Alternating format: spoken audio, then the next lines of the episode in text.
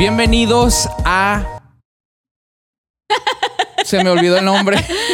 más, más preguntas que respuestas. Y a ti también.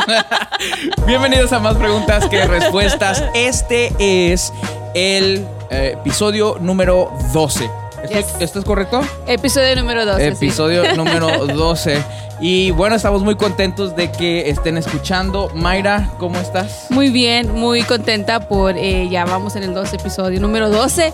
Este y, Y como pueden ver, ya es. ya entramos al es- mes de es nuestra diciembre. edición, edición Navidad. Los podcasts edición tenemos, Navidad. tenemos acá ya un poco de decoración navideña. Queremos sentirnos ya en esa en este tiempo. Por eso tenemos azul, Tenemos rojo, rojo. y to- todos colores. Bueno, eso va.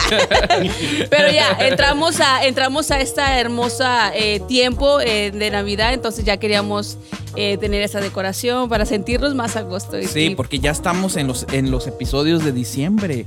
Y bueno, pues de regreso, Navidad. ya saben que cuando estamos, eh, eh, cuando hacemos los podcasts tú y yo, pues lo hacemos desde, desde el otro estudio. Desde casa. Wink, wink, pero es casa. y cuando tenemos invitados, pues estamos aquí Estamos en acá. este lugar, lo hacemos un poquito más em, formal, pero no tanto. Este, pero el día de hoy estamos muy contentos porque tenemos un invitado muy, Muy especial, especial. claro. Víctor Hernández, ¿cómo estás? Oye, estoy muy contento, muy alegre, me contagiaron la alegría. Pues muy padre, hoy vine de verde por Eso. Navidad. ¡eh! Ya estamos Navidad. Sí. Oye, y vimos que también en tu, en tu restaurante también ya pusieron el arbolito de Navidad y todas las Sí. cosas, ¿no? Sí. Me gusta adornar mucho, me y, gusta. se- y como que alegra más, Sí. ¿verdad? Como que se siente A la muy gente lindo. le gusta, a la gente Sí. le gusta llegar y ver este adornado Las y la lucecitas Navidad. de colores, Sí, todo eso y se ve. cuando una persona me preguntó un día, oye, ¿por qué tienes monos grandes y todo eso? Dije, bueno, antes, antes cuando pues tenía como unos 15 años, soñaba siempre en Navidad Ah, con un sí. árbol grande y acá, acá no es. Ajá. Le dije, bueno, pues ahora que puedo, pues ya vamos a ponerlo. exacto, y la gente le gusta, le, le, le gusta, la gente se toman foto y... Sí, claro, a quién no. A nosotros eh, de repente vamos a un lugar que tiene algo diferente.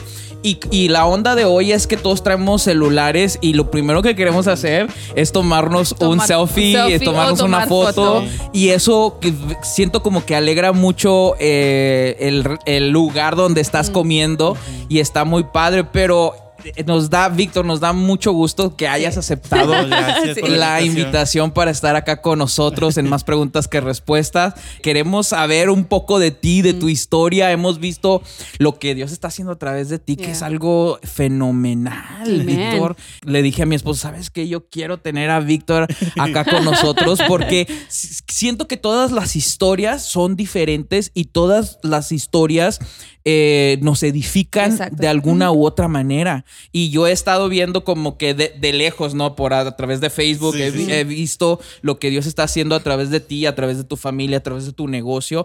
Que te decía ahorita que casi, o sea, mucha gente te ha conocido más por tu negocio. ¿Has sentido eso? Sí, gracias a Dios, sí. Fíjate, cuando hablando sobre esto, ah, estábamos en un festival de Navidad. Entonces, ah, estaba- Reciente, reciente esta sí, semana.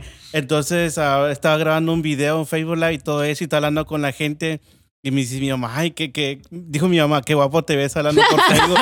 Dije, no, le dije, ¿qué? le dije, ay, tú porque me amo y de repente me cae un mensaje tuyo. Ajá. Le dije, ah, mira, y, y como había gente, le dije, ahorita le contesto rápido, pero no conocía el nombre porque nada más me salió así. Ajá. Y ya lo abrí y dije, ah, mira, una invitación que tengo. Le dije, no, pues aprovechar la, Qué- la qué oportunidad. bueno. No, Qué nos da bueno. mucho gusto que estés con nosotros. Y, y bueno, este, muchas personas te conocemos por otra vez, por medio de lo que está haciendo a ti, a través de ti, de tu familia, pero también del negocio que Dios te ha dado.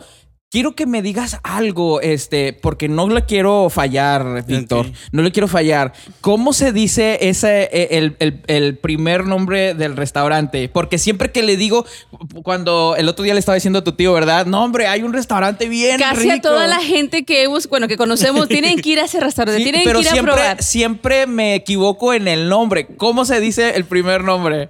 A Cayucan. Acayucan. Acayucan. Y fíjate que hablando de Acayucan. esto, ah, siempre mucho me dicen, ¿por qué no le pusiste un nombre más fácil y todo eso? Le dije, eh, pensé en eso. Le digo, pero los gringos siempre ponen su restaurante nombre que yo no puedo decir. Le dije, yo dije, Dijo, no. that's my comeback. Dije, este es mi venganza. Esta es la para mía, que- esta es la mía. Porque van gringos, van gringos, dice, oh, dice, ¿cómo, cómo se dice el nombre? Dice mucho, "A- Acayucan. Y dije, no, es Acayucan. Bueno, yo estaba diciendo Sí. Acayucan, pero Ajá. es Acayucan. Sí, Acayucan. Acayucan. Sí, ese Y es tu- también es un nombre no muy común en restaurantes. No. ¿De, de No, dónde es- viene eh, el nombre Acayucan? Acayucan es un pueblo de Ah, Veracruz. Ok. ok. Sí, nosotros nacimos Acayucan. Acayucan. ahí. En serio, Sí. tú eres de Acayucan. de. Y mi mamá y mi hermana. Qué fascinante. Entonces. Porque ya andaba mi- mirando otros nombres y dije, Sabor de mi tierra fue el primer nombre que pensé. Dije, porque es Sabor de nuestra tierra. y, y ya lo iba a registrar y me dijo, no, eso no puedes porque ya hay otro nombre con ese restaurante. y Oh, le dije, wow. "Ah". Dije, Oh. bueno, entonces, ¿qué otro nombre? Le dije, algo diferente. o sea, había otro, otro restaurante aquí en el Valle con ese nombre. Sí, hay otro, hay otro mm, ah, restaurante con este nombre. Sabor de mi tierra. Sabor de mi tierra. so no, Ento- no pudieron. No, me, no podía. Entonces me dijeron, pues ponle, puedes cambiarle algo. Le dije, bueno, sabor de Acayucan. Entonces se llama Sabor de Acayucan. Sí, sabor de- de Acayucan. Ah, sabor, Sabor de sabor de Acayucan. Acayucan. En vez de sabor de mi tierra, sabor de Sabor de Acayucan. Acayucan. Wow, bueno, pues Sí. es Eh, y, es y del es- mero Veracruz. Del mero Eh, ¿Está Veracruz. cerca del puerto de Veracruz o está como que más? Está bueno, yo poco- realmente no conozco Veracruz, pero tengo familiares que son de Veracruz. Mi mamá fue nacida en Veracruz, eh, tíos son de Veracruz, entonces ellos vienen de ahí, más no sé exactamente qué parte, pero yo sé que yo traigo raíces veracruzanas, Ajá. Pues sobre todo el color. No, sí, está un poco retirado. ¿En está serio? retirado. Sí, Ok. Acayucan no es algo como que a su alrededor en las ciudades sí han crecido un poco más grande. A Cayucan sí le ha costado crecer un poco más. Ah, ok. Sí. ¿Y, y viviste en Acayucan hasta, hasta qué edad, Víctor? Viví ahí hasta ahí como a los 10 años. Mis padres se Ah. vinieron para acá, pero mi- fue mi papá el que se vino primero y luego mi mamá. Entonces ok. a los 10 años ya me dejó allá y como a los como al dos meses me enfermé. Ah. No, no podía porque estaba muy pegado a mi mamá. O sea, te Mm. enfermaste de, de, de, de la separación Sí. de tus Sí. padres. Sí, porque con- toda la noche era de llorar y llorar por Sí. mi mamá. Y tenías imagino. 10 años, Sí. años. Entonces mi, eh, mi abuela le habla, no, que tu hijo está llorando, que se puso mal y me llevaron al hospital. Y Ah, hasta el hospital fuiste a dar. Sí. Dios o sea, te impactó tanto esa O sea, que separación. o sea, que nunca habías estado separado de tus padres. de mi mamá, no, de mi Ok. papá sí. De tu papá sí, pero de tu Pero mamá yo no. creo Sí. que los hijos casi somos más apegados a la mamá, ¿verdad? Sí, Como que buscamos más el varones, calor. ajá. Sí, porque mi hermana era con mi papá. Y Yo, yo, cuando, también era con mi papá. cuando mi papá se fue, dije, ah, ok, bye, papá. Pero mi mamá no, sí me pegó duro. Sí me pegó duro y ya mi mamá dijo, no, pues no lo tenemos que traer. Y ya fue cuando me lo trajeron. No duré mucho, fueron como meses. Ah, Pero ¿y- ¿y, como cuántos hermanos fue. tienes? Una, una ah, menor. Tienes solamente Sí, una más una. hermana. Tú eres, el, tú eres el hijo mayor. Sí. Tú eres Y tu el hermanita. mayor. Sí, aunque no parezco porque muchos dicen que ella es más grande por el tamaño. Sí, y yo igual, yo igual, yo soy el mayor de, de, mi, de los dos hijos. Del que único tienen hermano que mis tienes. padres, sí, del único hermano, pero mi, mi hermano está mucho más alto que Mm. yo y este, a, a- algunos piensan muchas veces que él es, Que el, él es el mayor, pero pues yo soy el mayor, soy un año nueve meses mayor que él, pero estamos igual, ¿no? Sí. La- de, de estatura, o sea, se, se ve la Oye, entonces, entonces te enfermaste, te enfermas, te enfermaste de esa separación con tu mamá. Pues de tristeza, ¿no? De- De, sí. que, de que que no podía sí. estar con tu mamá. Sí. Sí. Sí. Y el, el otro día estaba, te estaba diciendo que estaba viendo un video. eh, estaba viendo un video. eh, parece que estabas hablando un poco del testimonio de del pastor Palma, que también te había impactado. Sí. Y ahorita vamos a, a regresar ahí, pero este veía a, a- a tu mamá también que estaba ahí. Es, ¿Cómo se llama tu mamá? Mi mamá se llama Rosaura Hernández. Rosaura Hernández. Rosaura un saludo para la hermana Que le Rosaura. bendiga, hermana Rosaura. Hernández, si nos está Gracias viendo. por prestarnos a sus hijos. Sí, un, un ratito. Un ratito. Sí, entonces eh, te viniste para acá a los 10 años. ¿Llegaste directo al valle? Sí, fue aquí el primer lugar que llegué. ¿Y cómo, y cómo te, cómo fue la adaptación de, de venir de Acayucan aquí al valle? Al valle. Híjole, ¿Te pues, costó? El, el acoplarse, Sí, el porque aunque no creas, es- tenía aquí mi mamá cerca, pero no la veía. No la vi. Mi mis padres eh, entraban a las 5 de la mañana a trabajar y llegaban a la casa a las 12 de, de la madrugada. Sí, ah, no los, sí, no, no, no los veía. O sea, Wow. entonces me quedaba ahí en la casa encerrado y pues ahí Wow. como podía. O sea, no era nada diferencia. Y ya ellos llegaban, pues a descansar. A o sea, descansar, a dormir. Sí. y era de lunes a domingo, o sea, no había, en ese momento Ay. no conocíamos a Dios. Ah, ok, ok. Era de lunes a domingo, entonces, porque pues ya ven que cuando antes, pues el, el- el jefe o el, el dueño de la empresa de- donde estaba, pues era un poco más de explosión de que no dejaban salir a muchos sus Mm. trabajadores. Sí, sí, sí. Más de o sea, trabajo, como que sí. requerían que sí, entonces, estuvieran. pues ellos tenían que luchar, porque pues en ese tiempo ellos se habían agarrado un solar para una traila. Ah, ok. ¿Dónde, Yes. ¿Dónde fue eso? Eso en el todo pasó en Mission. Ah, en la ciudad. Ese, ahí fue el primer lugar que conocimos Mission. Oh, wow. Y entonces ahí es donde habían este, agarrado un solar Sí. para, para poner una Mm. traila. Sí, y ya la primera vez que siempre me recuerdo cuando llegamos aquí. Ajá. ah, me acuerdo que el primer lugar que visité fue McAllen. McAllen. Sí, mi mamá me dijo, vámonos a comprarte ropa porque pues ya ve que llegué- bien. llegamos bien sucios. y Ya todo llega eso. uno con la, con la ropa que trae. Sí, sí, sí. Y, y ya cuando llegué a la tienda dije, oh, wow, qué, qué ropa. Muy y todo eso. diferente. Sí, dije, no. Como niño creo que te impacta, ¿no? Sí, o sea, bastante. yo también vengo de un pueblo así pequeño y yo recuerdo, a mí lo que me impactó fue cuando eh, cruzamos los puentes de FAR. Sí. Eso me impactó, dije, wow, yo nunca en mi vida había pasado por un puente así. Entonces, como niño, eh, claro que te va a impactar eh, la, la diferente cultura de México a Estados Unidos. Sí. Entonces, ¿y cómo te fue en la escuela? ¿Te, te enrolaron en la enrolaste escuela? o no? Batallé bastante. Sí. El batallé acoplarte, bastante. eh. Porque déjame decirte, nunca fui un- a un chavo muy inteligente. Ajá. Nunca fui inteligente ni en la escuela. Amen, brother. Igual yo también. Nunca fui inteligente. Pero algo que sí me gané, fíjate, te voy a decir. Ajá. Tenía el acento bastante de Veracruz. bastante- creo que todavía lo tengo. Y llegué y cuando pues la maestra te decía, oh, ¿cómo te llamas? Y todo eso, yo con pena. Sí. Y tartamudeaba y todos los niños Mm. se reían, ay, mira, traía acento diferente, todo eso, y yo me sentía mal. Sí. ¿Cómo y me, no? me recuerdo Sí. que en, en lonche ah, conocí a una niña. Ok. Una niña me dijo, oye, me gusta tu acento. Y yo bien chiviada. ah, qué padre, qué padre. Y fíjate que esa niña fue mi primera novia aquí en Estados ¿En Unidos. serio? Sí, se enamoró de mi luego, acento. Se enamoró de- Llegó arrasando. Víctor Oye, llegó conquistando, sí, llegó arrasando. Veracruz, Vienen este, con todo, vienen con todo. vienen con- Sí, Ya dije, papel arreglado. Dijo, aquí está, aquí está el green card. Entonces sí te, sí te costó esa adaptación cuando recién llegaste. Yo me, me, me identifico y nosotros No nos sé, identificamos claro. mucho con tu historia, ahorita que nos la estás contando, porque igual nosotros también somos, yo soy, bueno, yo soy originario en Re- de Reynosa, Tamaulipas, pero eh, eh, yo digo que soy de San Luis Potosí porque ahí es donde me crié Ah, toda mi niñez hasta los 11 años. Cuando nosotros llegamos aquí al Valle teníamos, yo tenía 11 años y tú, bueno, en diferentes... En diferentes eh, tiempos. Tiempos, ¿verdad? Tú Yo, yo tenías que tenía, 13 años. yo tenía 13. 13 yo tenía años. 13. Y nos costó mucho, también nos costó mucho adaptarnos porque eh, eh, básicamente el idioma, o sea, entras a la escuela y es un shock cultural. Sí. Es un shock cultural porque de repente te están hablando inglés y no sabes ni qué están Sí. diciendo y, y uno más, bueno, yo soy yo soy muy tímido, no sé cómo eres tú, este tu Yo personalidad. fíjate que yo era bastante tímido. Yo lo con lo que batallaba eran las tareas. Porque donde trabajaba mis papás había un amigo, porque sus patrones ellos nos daban ray a la escuela. Ah, ok. Entonces ya a la, a la avenida me dejaban tarea en inglés. Yo decía, ah, no, yo lloraba, en serio, lloraba. Y le pedí ayuda al hijo de ellos, pero no, no me querían ayudar. No le querían ayudar. Entonces ya, pues, así como lo hacía, pero era el inglés. eh, Y luego la timidez que tenía. Sí. Y luego lo que más, más, más, más me frustraba eran las presentaciones. Ah, no. Y mero enfrente que tocaba Sí, enfrente de la clase. Y en inglés Sí. dije, no, no, no. Y tené- eh, pero eso ya fue como que en high school. Sí, ¿Verdad? o middle school también. Sí, en high school. Yo reprobé la clase de mm, Speech. speech, speech en, en high school porque la primera sí la hice, pero no, hombre, me dio bastante vergüenza. Y después la segunda ya no la quise hacer. Le dije, no la hago. Y dijo el, el profe, dijo, Vas vas, a reprobar. Mm. Está bien, reprobo. Y reprobé la clase, este, pero sí, era bien difícil.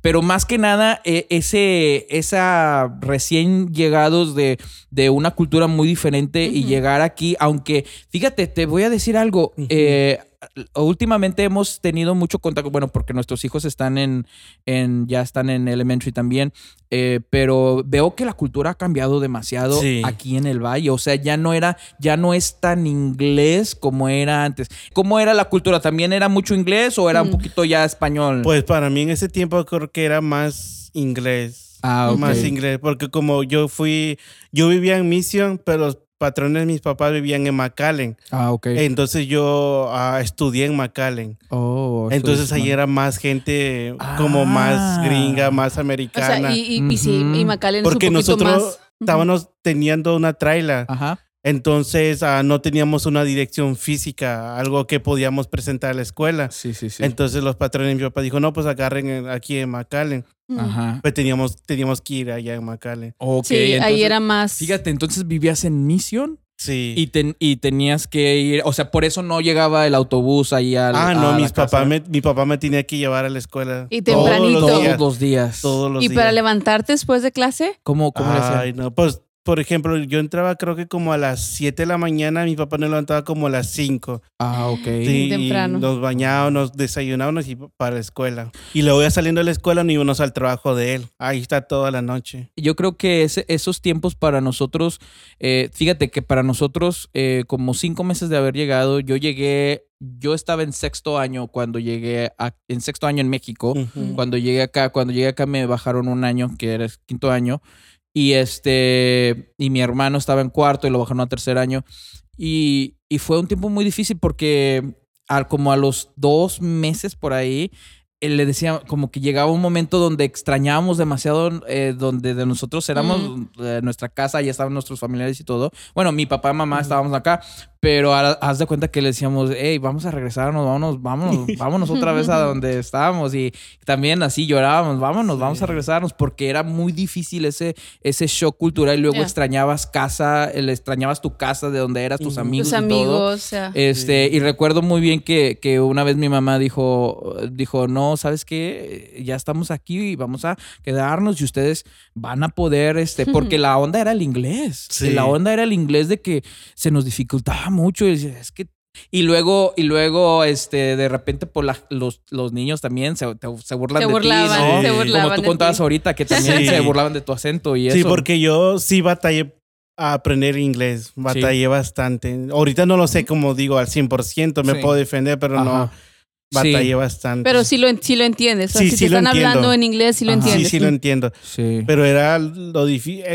Estudiar en McAllen cuando yo estudié sí fue lo más difícil. Sí, no, yo te, yo, No, te- yo me puedo, me puedo este, Yo relacionar. entré aquí a Álamo. Álamo fue, ahí fue donde yo estuve en la, en la- entré a sexto, eh, pero a mí me habían bajado dos años y luego ya después me subieron a siete y ahí fue donde me quedé. Y también, o sea, el, el acoplarte al idioma, pues es bien difícil porque yo recuerdo que eh, veía a mis compañeras que sí hablaban inglés, eh, hablando y se reían y yo veía que me veía, yo me enojaba, decía, pues, ¿por qué están hablando de mí? que se Porque ti. pensaba que, y sí se burlaba, hay veces que sí se burlaban de mí.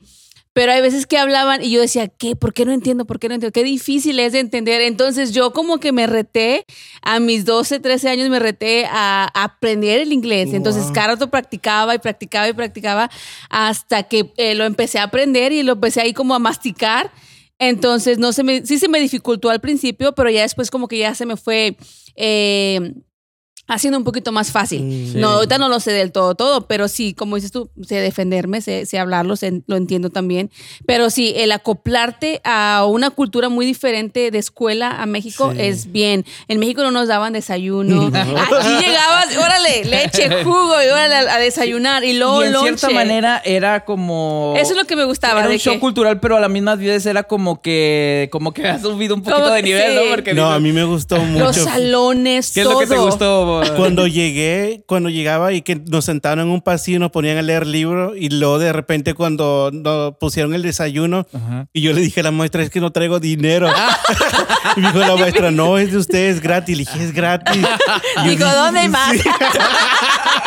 y en ese, momento, en ese Y momento era, en ese momento era cuando estaban dando creo que tamales, esos chiquititos. Ajá, sí.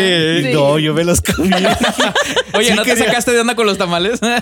porque son, sabor. eran, eran, son diferentes. Porque, Sí. bueno, los que daban en, en mi escuela eran como una rajita así Sí. de tamalito. Por eso a mí no me de llenaba. A mí dedo, no me porque es más- llenaba. Porque A mí no me nosotros estamos acostumbrados a las tamalotes de Vera- grandes. mi mamá hace tamales veracruzanos Veracruzano. y oh my goodness. Excelente. Esos, mira, hasta dos me como.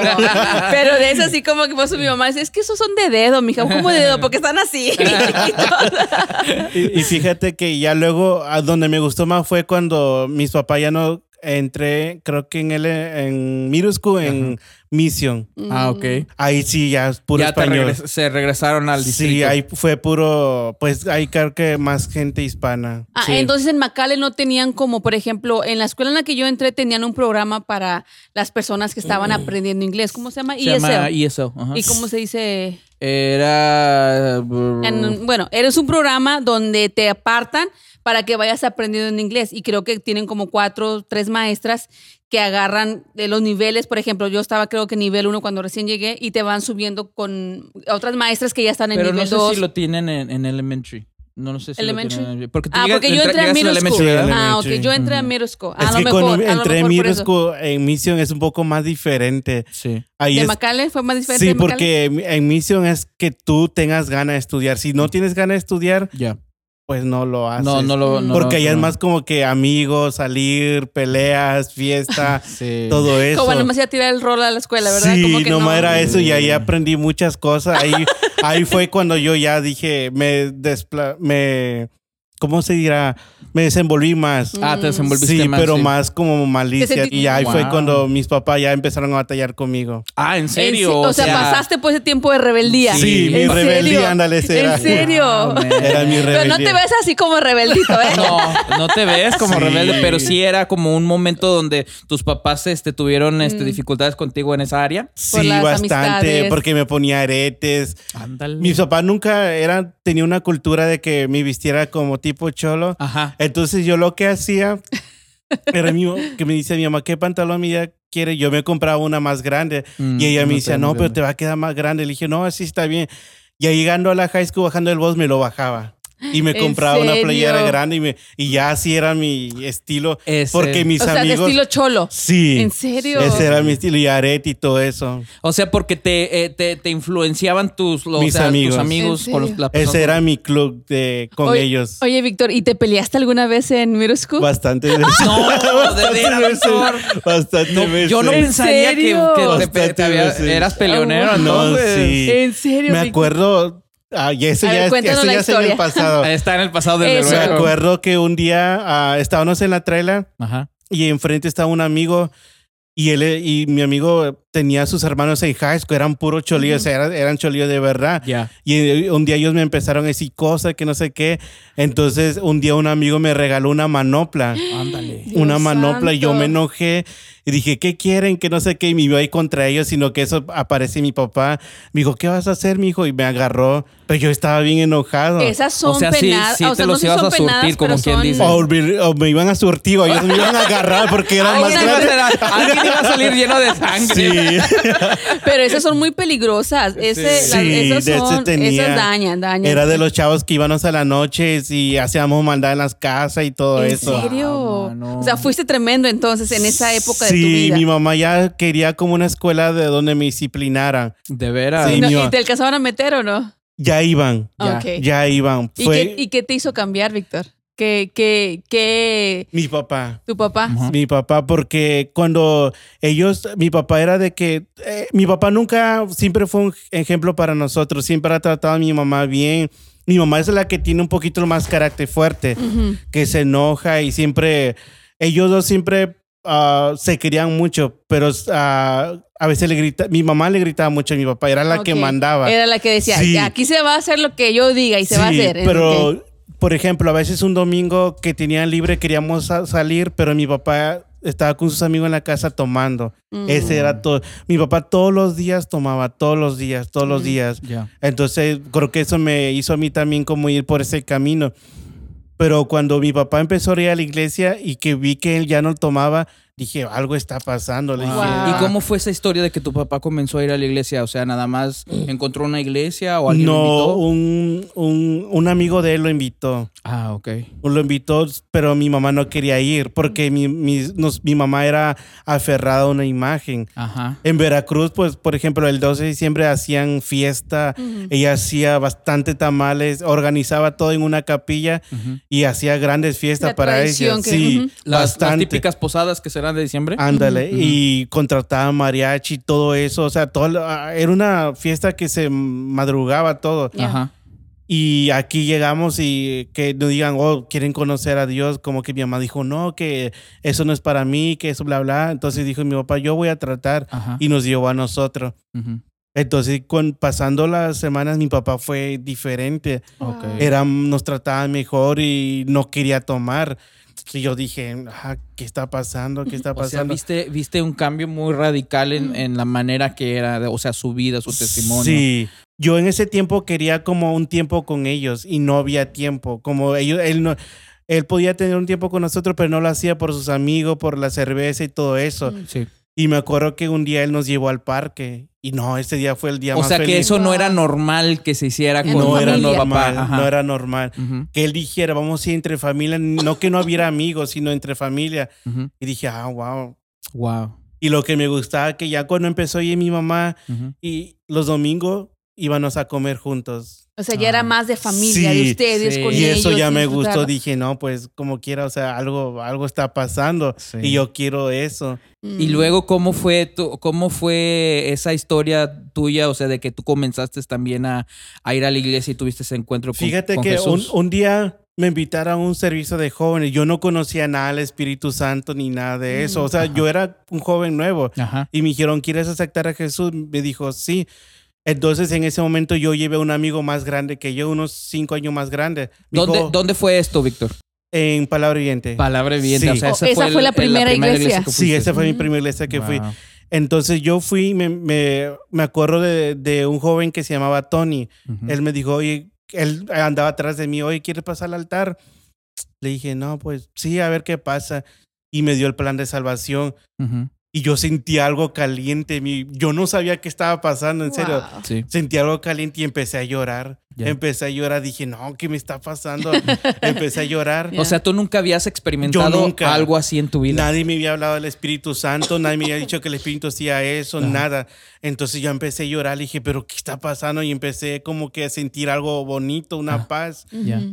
Y yo salí, salimos del, del servicio, pero yo todavía estaba así como que quería llorar más. Sí. Y me subí del carro, me subí al carro y empecé a llorar, me solté. O, o sea, amigo- grito abierto. Sí, mi amigo me dijo, oye, ¿qué te pasó? ¿Quién te golpeó? Vamos a bajarnos. Le dije, no. Déjame. Eh, ya estaba Sí. listo para. Dijo, dime, dime, vamos a pararnos. Le dije, no, no, no, no. Le dije, no, no sé qué me está pasando. Le dije, la Wow. verdad siento algo bonito. Ajá. Un día antes yo había peleado bien feo con mi mamá. Le grité, le dije algunas cosas Wow. y llegué y me dijo mi mamá, ¿y ahora qué tú quieres? ¿Ahora qué te hiciste? ¿Con quién te peleaste? Ya. Le dije, no, mamá, no sé qué me pasa. Le dije, la verdad siento algo bonito y empecé a llorar. Wow. Y ella me abrazó y me dijo, ojalá que cambies. Y desde esa vez hubo un- como una marca Ajá. algo Ujú. que, que Dios dijo, este va a ser mío. Este a Wow, mío". qué O sea, lindo. que, que ese fue como el encuentro que tú te Sí. tuviste con Cristo, Mm. ¿no? Sí. Y de ese momento Ya. para, para adelante, o sea, ¿fue diferente tu vida? Sí, fue, fue bonito. No digo que, que lo- no seguía haciendo cosas, no, pero ya cuando iba a la escuela para decir una maldición, créeme que ¿Eras No muy pensaba. maldiciento?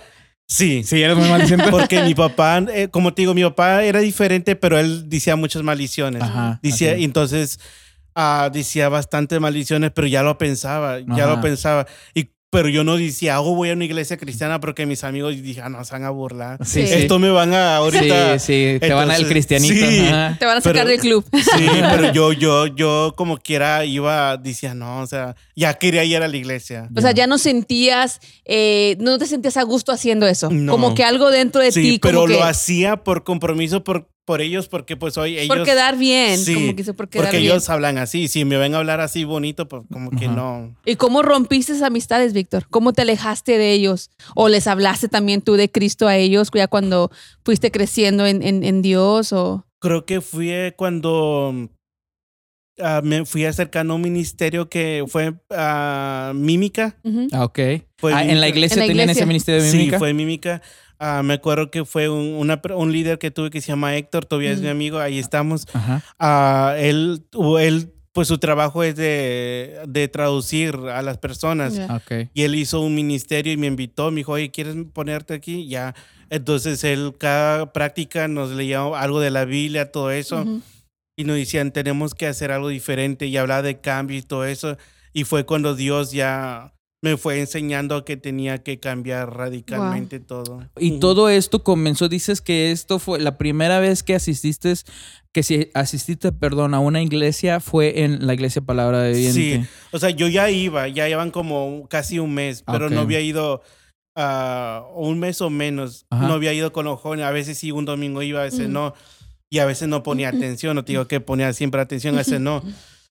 Pero cuando fui a ese servicio de jóvenes fue, nunca lo olvido, fue Mm. algo impactante para mí. Ah, ok. Esto fue, este encuentro que tuviste con Cristo fue en el servicio de los fue jóvenes. servicio de jóvenes. Porque Jóvenes. pues fue en- yo pasé el altar y cuando ese joven oró por mí dije, wow, no sé qué pasó. Sí, algo diferente es, es el Espíritu Sí, Santo. Y yo veía, pues, cuando íbamos, veía a los hermanos, yo me entretenía a veces cuando brincaban y todo eso y decía, ah, mira qué padre, qué padre. Yo me entretenía ahí porque pues era todavía un chavillo. Dije, ah, mira, y en las predicas, como el pastor predicaba todo eso. Yo ahí me entretenía, Sí, pero sí. ya escuchaba, ya veía la música, Sí. miraba a la gente cómo te trata y todo eso. Yeah. O sea, al- algo, Algo diferente. diferente, Sí. exacto. Y, y- y fíjate, ¿y cómo fue? eh, des- veía un poquito de, de tu testimonio en algunas, en algunos videos que tú tienes por ahí, y, y veo que, que el pa- bueno, nosotros conocemos Palabra Viviente porque el pastor Palma, sus, sus programas de radio siempre llegaban a,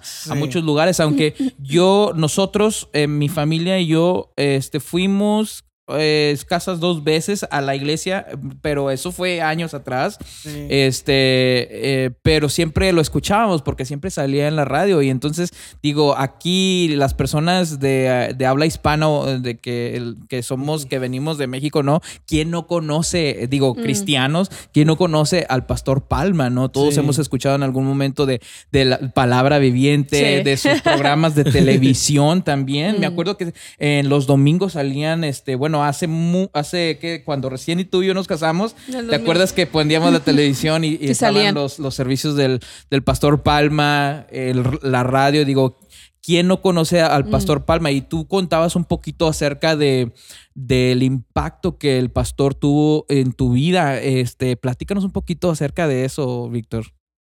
Mira, fue la primera iglesia cristiana. Yo nunca, mi familia tiene una cultura que no somos, ah, de mi familia nunca ha sido alguien estudioso. Ah, mi mamá sí, su papá ah, en Veracruz tenía un restaurante muy grande. Su papá de él era el único que tenía más dinero. Mm. Él tenía, pero su papá nunca lo trató como hija a él. Ok. Entonces, ya la cultura de mis papás, pues nunca ellos tenían estudio, no es como que oh, tienes que hablar correctamente. Ujú. Entonces, yo llegando a la iglesia Palabra Viviente, pues aprendí muchas cosas. Ujú. Aprendí bastante a la manera de que, cómo hablar, de cómo, pues, pararte enfrente. Y pues él, a la verdad, fue un maestro para mí. Ah, fue un maestro para mí y le doy gracias a Dios porque, pues, ah, me instruyó en algunas cosas. Empecé a servirle a Dios ahí como a los, creo que 13 años. Wow, bien 13 chiquito. años y desde esa edad ya empecé como a desarrollarme como empecé lavando los baños. Ajá. Fue mi Sir- primer sirviendo en la Wow. iglesia, Sí. lavando los baños. Sí, ya abajo porque ah, o sea, primero primero la cosa que sirví fue la- la- lavan- lavando los baños. Ya Sí. fue cuando conocí a Héctor con la mímica Ajá. Y ya fue ahí que fui subiendo un poquito de nivel como en la radio y cosas así. Ah, también Wow. estuviste, también estuviste sirviendo en la radio. Sí, también en radio. como este técnico, locutor o qué es lo que Tenía hacías. algunos programas, Ah, algunos programas Tú dirigías los programas. Sí, y ya Ah. también yo tenía un programa de una hora. Ah, tú tenías un programa Sí. de una hora. Sí. Wow, Víctor. En las tardes hablaba, me tocaba así. y Ya él fue cuando me, me instruyó la manera de cómo dirigirme. Oye, ¿y te gustaba mucho esa parte de, ah, por ejemplo, hacer programas de radio y ese tipo de cosas en ese tiempo? Sí, ah, sí, y lo digo con respeto por si lo ven ellos, pero fue una manera de que, que él siempre me instruía un poquito fuerte, de que me decía, "Ah, habla bien esto. Si salía Sí. algo mal, a veces me, me regañaba y a veces una lagrimita se me salía por Era ahí. como tu maestro, te iba Sí, dirigiendo. sí. Y, y, y sí, va- fue bastante duro, pero aprendí bastante. Me gustó mucho. Me Fue tu mentor. Sí, fue, fue mi mentor. mentor. Sí, yo creo que todos, todos cuando venimos a Cristo necesitamos una persona que, que, nos, que nos ayude a, a saber cuál es el camino eh, que, nos, que nos instruya, que nos, que nos diga, hey, aquí estás mal, eh, esto que hiciste está mal. Y, y eh, en, un, en alguna otra ocasión mi esposa y yo hablamos de esto, de que a veces digo, ¿quién, ¿a quién le gusta que le digan, hey, no, lo que hiciste está mal? Y yo me acuerdo que cuando yo era, que cuando yo era joven, este, servíamos en la iglesia y cuando mi papá era mi pastor porque mi papá era el pastor de la iglesia y este y cuando mi papá me decía no aquí están mal o pónganse a orar o no han orado están, están tocando porque nosotros éramos músicos en, en ese tiempo éramos músicos parte del grupo de alabanza y de repente me decía hey ustedes están en la alabanza y no han orado y eran fuertes no pero ahora yo tengo 37 años viéndolo hacia atrás eh, me doy cuenta que es parte del proceso, es parte del proceso porque cuando no nos permitimos procesar, porque te voy a decir que hay personas eh, que, a veces no se dejan procesar, o sea, no se dejan procesar por Dios y por eso a veces corta, cuando cortamos en los procesos de Dios, Dios no puede hacer todo lo que Dios quiere hacer con, con nosotros, ¿no? En, nuestra, en nuestras vidas. Y fíjate, hablando de eso, cuando yo, porque a veces ayudaba a uno de los pastores que limpiaba ahí al templo, y me acuerdo que era un sábado, uh, acabamos de terminar de, limpiar el templo y él tenía un programa de radio como a las 7. Ah, ok. Y me dijo, ¿quieres decir unas palabras? Y le dije, no, pues, pues sí. Entonces la que estaba manejando los controles, uh, ella me dijo, habla, y ya hablé, ya, ya dije algo y ya cuando no íbamos a salir, ella me llama, ¿cómo te llamas? Le, me dijo, le digo Víctor. Me dijo, ¿no te gustaría aprender? Y yo le dije, pues, no sé, la verdad, no, no, tartamudeaba mucho. Le dije, no, y era bien penoso, era tímido, tímido, tímido. Y esa muchacha se llama Brenda. Ahí fue cuando comenzó el ministerio de radio. Ella fue la que me presentó al pastor Palma. Ajá. Y ella me dijo, no, ven, ven todo, ven a pues yo te voy a enseñar a instruir. Entonces ella me decía, no, mía, hazlo así, hazlo así. Entonces ya él, me, él ya me enseñó un poquito de escondida porque la radio era muy delicada que no querían que casi nadie entrara. Sí. Entonces ya cuando él fue, cuando me dijo, esto es una prueba, me dijo, vas a pasar el examen con él. Le dije, bueno, pues yo ni sabía. Venga. Sí. Entonces ya me acuerdo que era un día de la mañana, que era un martes, me invitaron y ya fui y me dejaron manejar los controles y él entró y dijo, hola, muy buenos días, bla, bla, y yo manejando los controles y dijo, una música que la cayó así, dijo, ¿cómo estás? Y yo viví bien así tratabudeando y ya luego se salió y me dijo, te falta más, ah, practica más. Mm. Y ah, yo, sí, yo dije, ah, no. Y ya ella me dijo, mira, es un poco duro él, te va a instruir bien, pero ya mm. ese es el camino que vas a ir. Sí. Y Brenda para mí todavía Ah, ahí ahorita la estoy apoyando en, su, en, la iglesia también que está ella, ah, en Elsa, con su mamá, la pastora Minga. ellos, ellos van ahí. Ah, fue una gran bendición ella, fue una gran líder Brenda. Sí, sí ella me, me enseñaba de que pues en ese tiempo ya fue cuando mis papás de por supuesto no había mucho dinero. Y ella a veces me daba como unos 20 dólares. O me decía, oh, vamos a la tienda, te vamos a comprar algo. Y Sí, Brenda. E, esas amistades siempre te bendicen mucho, aunque los caminos hayan tomado diferente camino. Este, para ti, e, esas personas fueron claves para ti en tu, en tu caminar con Cristo. Sí, sí, porque ahorita pues ah, estoy asistiendo con la pastora Minga, que es una iglesia pequeña. ¿Cómo se llama la iglesia, Víctor? Se llama Templo Bethesda. Ah, Casa de Milagros. Ah, ok. Sí. Entonces ella es una mujer muy fuerte. Es la mamá de Brenda, la que le digo. Ah, ok. Entonces, uh, cuando fui ahí, uh, ellos necesitaban mucha ayuda. Es, pues no tiene esposo ni nada. Entonces ella me dijo, ayúdanos a predicar, todo eso. Le dije, sí, claro. Entonces le digo, pero quiero empezar desde abajo. Le digo, como usted me ha dicho, me dijo, sí. Entonces, pues le he orado a Dios cuando me toca a mí una participación, nos juntamos, nos dijo, te toca a ti este día, este día. Entonces me siento muy alegre porque estoy haciendo parte de, del crecimiento de ellos. Cuando hay eventos los apoyo y me gusta, en serio, me gusta como cuando tenemos eventos de evangelizar, como cuando ellos tienen de de drive to de evangelizar a la gente. Me gusta, me, me, gusta. Y le dije a ellos, porque me habían invitado a otras iglesias a participar. Yo le dije a Dios, ¿a, ¿a dónde me diriges tú? Le digo, yo sé que a veces Dios me pone un poquito de complicación de que tienes que hacer doble las cosas. Sí. Y le digo, bueno, entonces se, se, se, se dio la oportunidad de apoyarlas a ella y ahorita estoy ahí. Ahí es donde estás apoyando. Sí, En ahorita Elsa. sí, en Elsa. ¿Y cómo te está yendo? Y ahorita estás también predicando porque también sé que tienes ese llamado de predicador. Sí. Este, ¿Estás ayudando en la, en la predicación, en el mensaje también? Sí, de, de predicación, fíjate que yo no pensé que me iba a tocar eso. Ajá. Me acuerdo que tomé mi clase de homilética Ajá. Y yo ¿Dónde fue eso, Víctor? ah, en Palabra Viviente. Ah, ok. Y allí también la, la maestra fue la pastora Minga. Ok.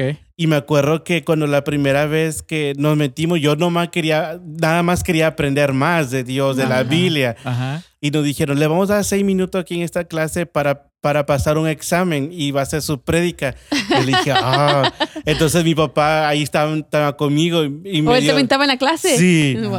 Y me, me dio risa porque mi papá no, ese día se- la primera vez que él se pu- fue primero que yo, Ajá. porque nos dividían por personas. Ajá. Y mi papá se vistió de traje con Oh, su saco y wow. todo Su eso. corbata y sí, todo. y me dio risa porque mi papá pasó y nomás duró dos minutos. Se acabó la Biblia en dos minutos. y, y, y mi papá decía, y entonces Jesús venía y lo repitió como tres veces. Entonces, dijo amén. Sí, y le dije a mi papá, y Jesús nunca vino, papá. No, y le, le platiqué, le platiqué esa historia a mi mamá porque fueron dos minutos. ya. Y, di- y dijo la pastora, ay, ay, hermano. Dijo, Dios lo va a usar en, una, en un ministerio. ¿no? En Va a un ministerio, pero no va a ser la predicación. Oye, pero sí es cierto, sí pasa porque cuando la primera, La vez que vez, uno sí. se prepara, se dice, voy a decir esto y voy a decir esto. No- nunca sale como te y este preparas. pasaje. Y luego llegas, llega, o sea, pasas al frente y se, Se te, te olvida olvida, todo. absolutamente todo y acabas todo en un minuto, ¿no? Sí, y, lo- y yo le había ayudado, según yo, a hacer su mensaje, el Ajá. bosquejo. Y luego ya me tocaba a mí. Le dije, no, pues si mi papá no pudo, menos voy a poder yo. Entonces ya me tocó a mí y pasé y casi me tardé como unos siete minutos. Siete Y ya minutos. cuando bajé de ahí del altar, porque pues no miraba a la gente, era mi primera vez pararme en un púlpito. Sí. Y yo... No me- mirabas la- a quién, a dónde Ah, mirabas, Sí, a las, no miraba así como a las así, paredes así. o al techo. Sí. Ajá, ok. Entonces ya ah, vi a unas gentes llorando, Ajá. una gente Oh. aplaudiendo. Me dijo la Wow. pastora, muy bien, mijo, ya sabes tu ministerio. Y yo dije, pero ¿cuál, cuál? Me dijo, el predicar. Y mi papá me acuerdo que él estaba sentado y estaba llorando. Estaba llorando. Y me abrazó y me dijo, mi hijo, te amo. Wow. Qué y lindo. ya de esa vez él como que dije, no, pues entonces Sí. Dios tiene ese llamado como que- para sí, mí. sí es el, el llamado que Dios tenía para... Sí. Pero fíjate cómo Dios va como que mostrándonos el camino y va mostrándonos el llamado donde quiere que nosotros vayamos am, desarrollando, ¿no? Este es como que como que son pasos de fe que das. Sí. No, porque dices tú, yo no nunca pensé que ibas que iba a ser mi llamado, que iba a predicar. Yo solamente quería aprender más Sí. de la palabra de Dios, pero tomaste un paso de fe. O sea que si no hubieras tomado un paso de fe, tal No. vez no hubieras sabido que a lo mejor tenías el don de, de predicar o que. Dios te había dado ese, ese llamado a predicar. Sí, porque pues Dios me enseñó, creo que yo lo pienso así, Dios me enseñó de, desde abajo, de limpiar baños, de, ah, de ayudar a limpiar la iglesia, luego de radio y luego de ahí, de la radio, o sea, entre ellos la mímica y luego el predicar. Sí. So, fueron pasos que en cada ministerio que tuve supe y eh, le, le tomé valor, ya, valor a eso de que pues llegar a un púlpito dije, no, pues Dios, gracias, ya. Sí. gracias. Sí, porque es, es gracia de parte de nosotros, porque nosotros a veces en nuestra, en nuestro conocimiento de quién somos y, y sabemos que tenemos muchas fallas,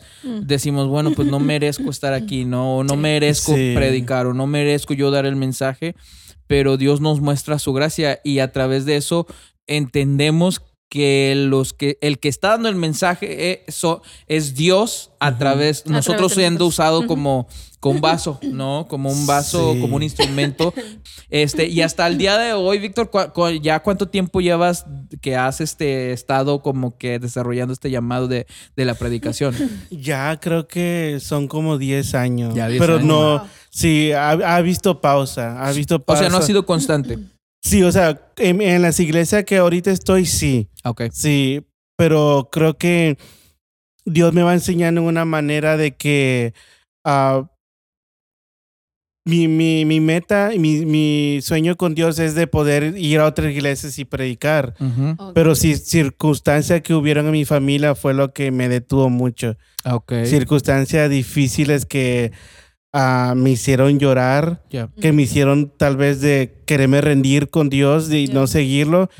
Eso fueron de que a veces de pararme un poquito, Sí. pero no lo dejé. O sea, No. cuando yo tenía siempre la oportunidad de predicarle a un Mm. joven, lo hacía porque me gusta evangelizar. Sí. Wow. Me encanta hablar con la gente de Dios, aún en el restaurante que estoy. Tengo la Biblia ahí y me preguntan, ah, ¿son cristianos? Le dije, sí, vamos a una iglesia y todo eso. Le dije, ah, qué padre, mi hijo, me da mucho gusto. Sí. Y ya ahí hay una chance de poderles hablar un poco Hablar. de Sí. Dios, ¿me entiendes? Y siempre cada logro, eh, en un, un video que hago o algo que pongo, le digo, es Dios, es Dios. Sí. No somos nosotros, es Dios. Wow. Sí, o sea, Es- como que también eh, has usado esa oportunidad de, Sí. del, del negocio que tú tien- que tienes junto con tu, tu madre y tu, tu familia, este, para usarlo también para predicar la palabra de Dios, Sí. ¿no? Creo que eso también, y, y eso es algo que la, la vez que fuimos, este, y ya tenemos que ir otra vez, porque Sí. ya, está updated. Ya en está. todo. Necesitamos- necesitamos ir a tomarnos fotos ahí con las también. decoraciones de Navidad. Y algo la vez pasada que fuimos a tu restaurante, algo que tú mencionaste es de que, por ejemplo, hay eh, restaurantes que ellos abren toda la semana. O sea, ellos abren de lunes a domingo. No tienen como, por ejemplo, un- el domingo que es el día que dedicamos a Dios. Bueno, Sí. todos los días debemos dedicar a Dios, pero Sí. los domingos se usa para que la iglesia, Ujú. la, la gente pueda ir a la iglesia. Y algo que tú mencionabas ese día es de que eh, hubo un tiempo en tu vida donde Dios tuvo que tratar contigo, donde tú dijiste de que, sabes que el domingo lo voy a cerrar porque es el día que yo voy a dedicar a Dios. O sea, mi familia y yo vamos a dedicar este día para ir a la iglesia y para servir a Dios. ¿Aún sigues tú con esa mentalidad? ¿Aún tú sigues diciendo, este Sí. es el día, el domingo, y es el, el día donde vamos a ir a la iglesia, vamos a ir a adorar a Dios? Fíjate que yo por eso a las personas que ahorita, gracias a Dios, hay jóvenes que me dicen, oh, ¿cómo le estás haciendo en el restaurante? Yo le digo, mira, la, la clave es siempre darle la prioridad a Dios. Yes. Porque ahorita he tenido oportunidades, Mayra y José, de que me han dicho, ahora los domingos vas a tener esta cantidad o Mm. danos chance de, de, ah, tener un evento, algo así, de ahí vas a ganar muy bien. Y le digo, ah, le digo, no. Wow. Le digo, fíjate, Wow. déjame platicarle algo rápido. Ujú. Ah, no, hace no, tú tienes todo sí, el tiempo que quieras. se me acercó una, un- una persona que tiene locales y le va bien al Señor. Ajá. Y yo, y yo le platiqué a él, le dije, ah, pues ando buscando un local en McAllen y todo eso. Me dijo, mira, vamos a McAllen, te voy a enseñar uno mío. Y ya me llevó y está grandísimo. Le caben como 300 personas, la cocina estaba, en- está enorme. Wow. Me dijo, ¿qué tal te parece? Me dijo, le dije, pues me encanta. Sí. Me dijo, ¿lo quieres? Le dije, pues sí, le dije, pues necesitamos hablar cómo nos toca. Y ya me dijo, mira, esta es esta cantidad. Ujú. ¿Te lo puedo bajar con una condición? Me dijo, sí. Le digo, que, que la condición que tú la noche lo hagas como un club. Oh, wow. Oh. Y, y le dije, mi hijo, mira, mira, tú manéjalo y nos vamos a dividir y te queda un por ciento a ti. Mete el alcohol, métele esto en la noche, tú en la mañana lo en un restaurante y en la, en la noche mete tu comida, pero mete alcohol, mete todo esto. O sea, Wow. aquí cabe todas las personas. Y creo que fue uno de los clubes muy famosos aquí. Y yo me quedé así, le dije, mi mamá me miró, ese, me miró y le, yo le, le dije, "Mm, no, no puedo. Wow. Le dije, no puedo. Me dijo, pero si, si sabes la oportunidad que estás perdiendo. Me dijo, los miles, porque él me decía, mira, yo hago la noche, hago esta cantidad, Ajá. nada más de seis en adelante. Dijo, si sabes la oportunidad que estás perdiendo, le dije, sí, sí lo sé. Wow, Víctor. Me dijo, eres, me dijo otra palabra, Sí. le dije, mira, Dios me levantó en un carrito de hot dog vendiendo Wow. comida. Le dije, si Dios hubiera querido que vendiera esto, pero no. Wow, man. Le digo, lo siento, le dije, pero no. Me dijo, mira, manéjalo tú. Un mes gratis, levántamelo, hazlo grande, ni todo alguien que me lo maneje. Le dije, no puedo. O sea, O sea, son tus convicciones. Sí. Son tus convicciones. exacto. Y, y creo que es importante que- y, y a- e- este Wow, me encanta este tema, bro, porque es importante que nosotros nos mantengamos en nuestras convicciones, Yes. aunque se nos puede, ofre- se- digo, te estaban ofreciendo que podías hacer mucho más dinero del que a lo mejor eh, estás haciendo, Sí. pero tus convicciones y tu eh, la palabra de Dios es la que es la que te guía y dices tú Dios es el que me levantó de un carrito de hot dogs. Cuéntanos un poquito acerca de eso, o sea, comenzaste De con tus un de principios. dogs? De tus de mi principios. principio, Ajá, bueno, eh, eh, en ese carrito de hot dogs. Aquí ya va la gran historia donde, donde mucha gente dice, ¿por qué no abres los domingos? Porque ah, creo que Dios nos dio la oportunidad de pisar piso hasta abajo. Mi familia, como les digo, mi familia nunca ha sido de tener mucho dinero y todo eso.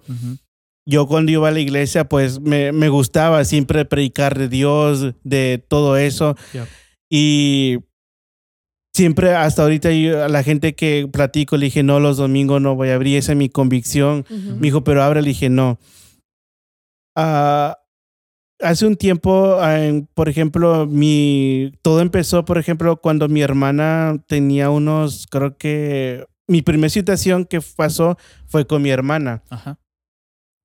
Ah, ella fue violada. Wow. Ella fue violada, mi hermana, como a los dos, a la edad de este, 15 años aquí. Wow. Esa fue la situación difícil y, y ya era en mi, en, la- en el ambiente en, de, de Dios, de que yo ya estaba con. Dios. Sí. Ajá. Entonces yo ahí sí fue mi golpe duro Sí. y yo lloraba porque fue un año con ella de que darle palabra, de que a veces ella ni quería ver la Biblia, ni quería ir a la iglesia. Y ya cuando pasó todo eso fue un proceso difícil y fue cuando Dios me dijo, vas a subir de proceso, vas a subir.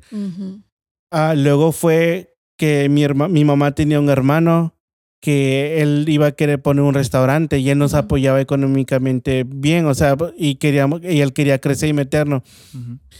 Mi hermana siempre fue la inteligente. Ella fue la inteligente. Yo con restaurante, yo nada que ver, nunca con restaurante. Mi papá me dice, ¿qué vas a hacer? Le dije, no sé. Le dije, creo que predicador. Le dije, voy a hacer eso. Me dijo, no sé qué voy a hacer. Mi, mi mamá dijo, yo te voy a apoyar en lo que sea. Dijo, dijo, pero me da miedo de que ya cuando me muera, ¿quién va a estar contigo? Mis papás me decían, dije, Dios nos ha sustentado. Le dije, y si me toca predicar, lo voy a hacer para toda mi Ujú. vida. Ya.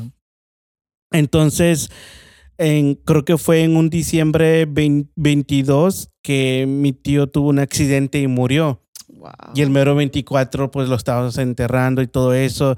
Y fue una Navidad muy triste. Sí. Esas fueron situaciones. Ujú. Entonces, ah, fue, ah, dejó pues a su esposa, a sus niños. Toda la familia. Entonces aquí es donde empieza la situación de, de cómo comenzó todo. Y creo que es la primera vez que voy a abrir un poquito sobre mi papá, la situación. Wow. Ah, yo siempre con mi papá, siempre fuimos pegados, todo eso juntos.